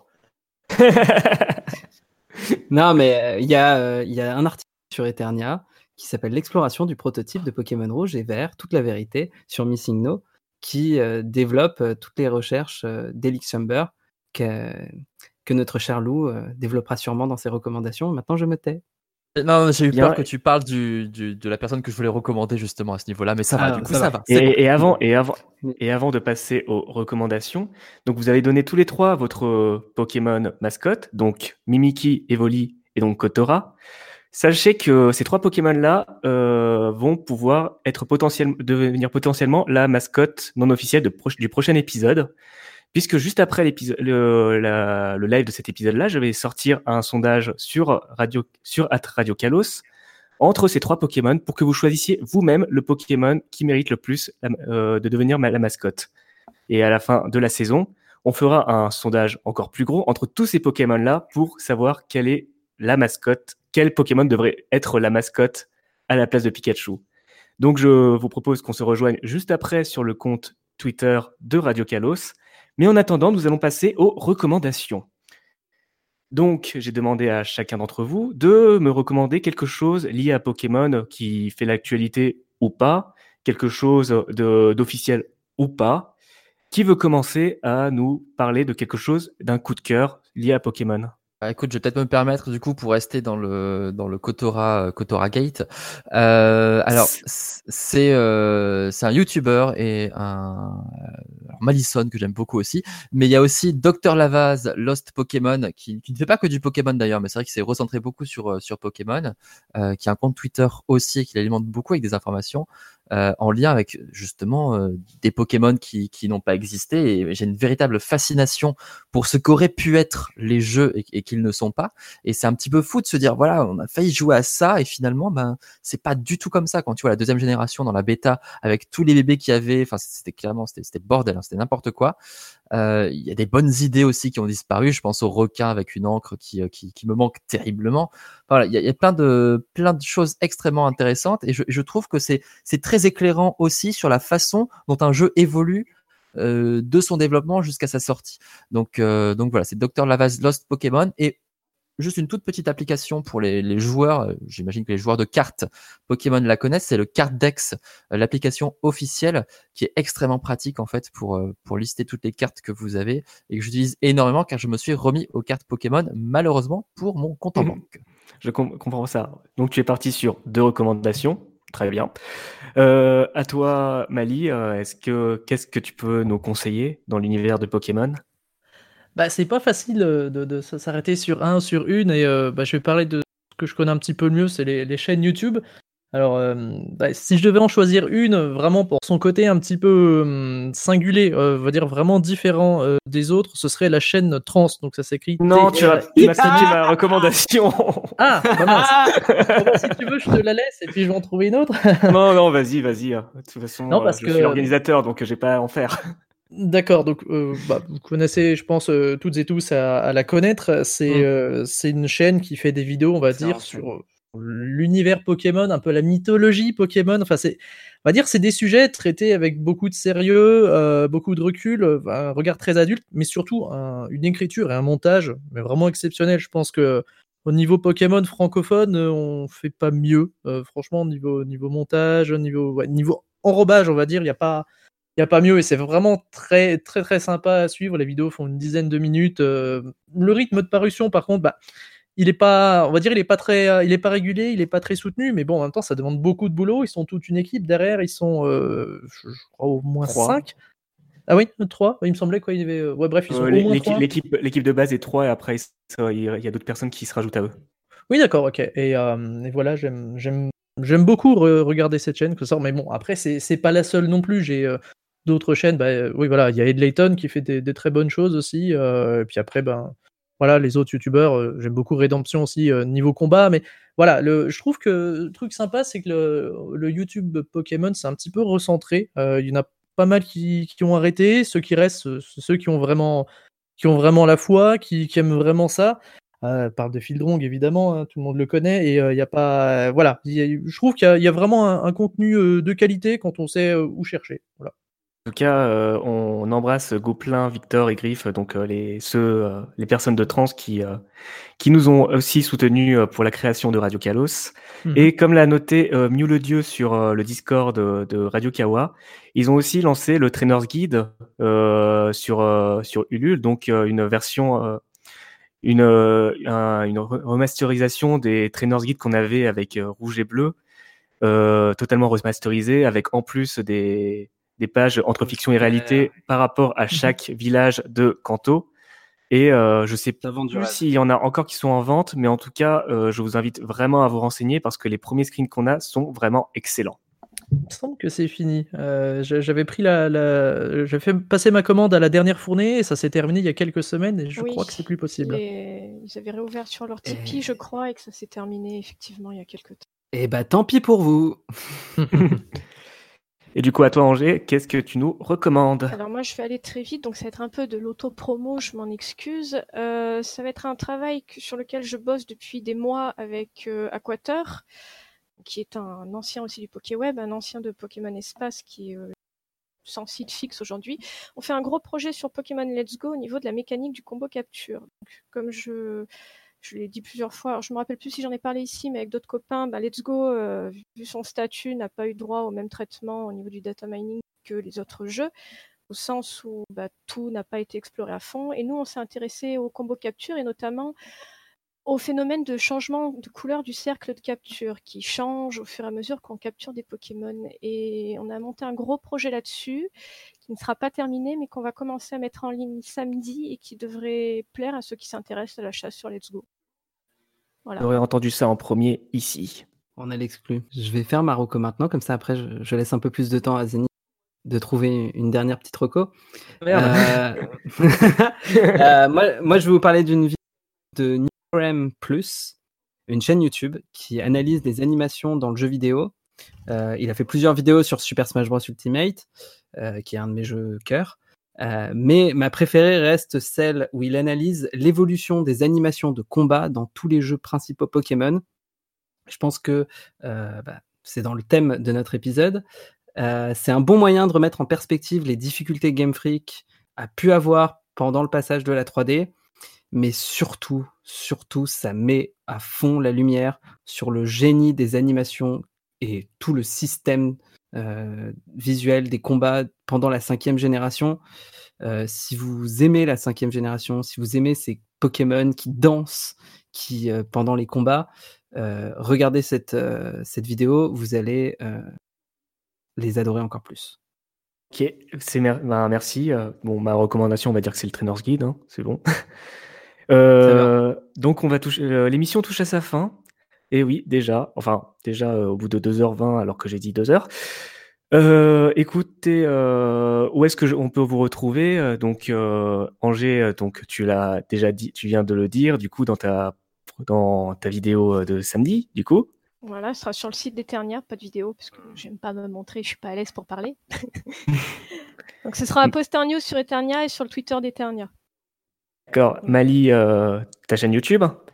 Oui, bien sûr, oui. Vous tapez Malison le professeur lapin, et puis voilà, vous tombez dessus. Et, puis j'ai cru voir que tu lançais euh, une nouvelle, euh, une nouvelle série de vidéos aussi. Oui, si tu penses, si tu parles de celle sur Pokémon Masters, c'était un essai. Je sais pas si je vais le, si je vais, si je, si je vais continuer cet essai-là. Voilà, on va, on va y réfléchir. parce que Ça pas. Et toi, Lou, du coup? Donc du coup Twitter, YouTube, Alex le serveur et puis euh, Génération Pokémon, euh, plus de 20 ans d'évolution chez Third Editions disponible dès le début du mois de novembre. Ouh là là. Tu veux les donner un, dire un message final? Oui, bah, je voulais vous remercier tous, euh, chers invités, de d'avoir accepté notre invitation euh, pour notre tout nouveau podcast. Euh, je voulais remercier Benji pour le magnifique habillage audio de l'émission, Inks pour euh, la production et pour la réalisation de l'épisode. Je voulais remercier Germi, la dessinatrice de notre magnifique logo d'Eden euh, qui est visible sur le- notre Discord Twitter. Et, euh, et sur notre Twitter. Euh, et surtout, je voulais vous remercier à tous, chers auditeurs, de nous avoir écoutés en direct ou à vous qui nous écoutez en différé euh, dans les jours qui suivent. Et bien sûr, on remercie énormément Radio Kawa pour leur confiance euh, pour ce premier épisode, pour les suivants, je l'espère, qui continueront. Merci beaucoup, euh, Ktuktu, de m'avoir euh, aidé dans cette grande aventure. Merci à toi de m'avoir Et- proposé cette, grande aventure. Et donc, on se retrouve dans deux mois pour une émission dédiée à Pokémon épée et bouclier. Bonne fin de soirée et à très bientôt sur l'antenne de Radio Kalos. On se lance le Pokérap. Ciao. Salut. Merci. Au revoir. Salut tout le monde, au revoir. Je veux être tous les dresseurs, sans aucun répit. Je relèverai les défis. Electro, Topiqueur, Nidoran, Ferrosin, Lorizard, Ratata, Rapace de Piquerou, Cool, Poisson Roi, Potali, Dracolos, Antominus, Bonita, Aquali, Tatati, Papillusion Attrapez-les, attrapez-les tous. Pokémon, je chercherai partout. J'irai jusqu'au bout. Je suis déterminé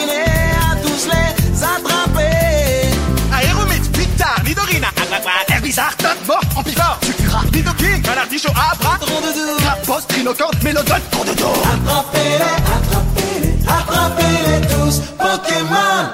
Nosferatu, Colossinge, Mia Magnetor, Ronflex, Restoplasma, Sagueneux, Voici-Ren, Cafapec, Mogogo, Otalia, Léviator. Attrapez-les tous, attrapez-les tous, attrapez-les tous, attrapez-les tous.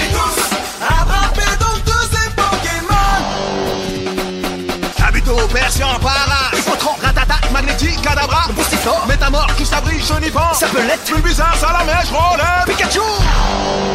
Y'en a plus de 150 que tu peux attraper. Devenir maître Pokémon, c'est ma destinée. Alakazam, Doduo, Nimitos, Machoper, Congorex, Hypnomate, Eletec, Pyroli, Tortank, Tétard, Mystère, Borufus, Raichu, Nidoqueen, Chetiflor, Staros nous en sommes au milieu. On se débrouille plutôt bien. on commence à on, c'est moi qui ai fait le plus dur. La pause est finie.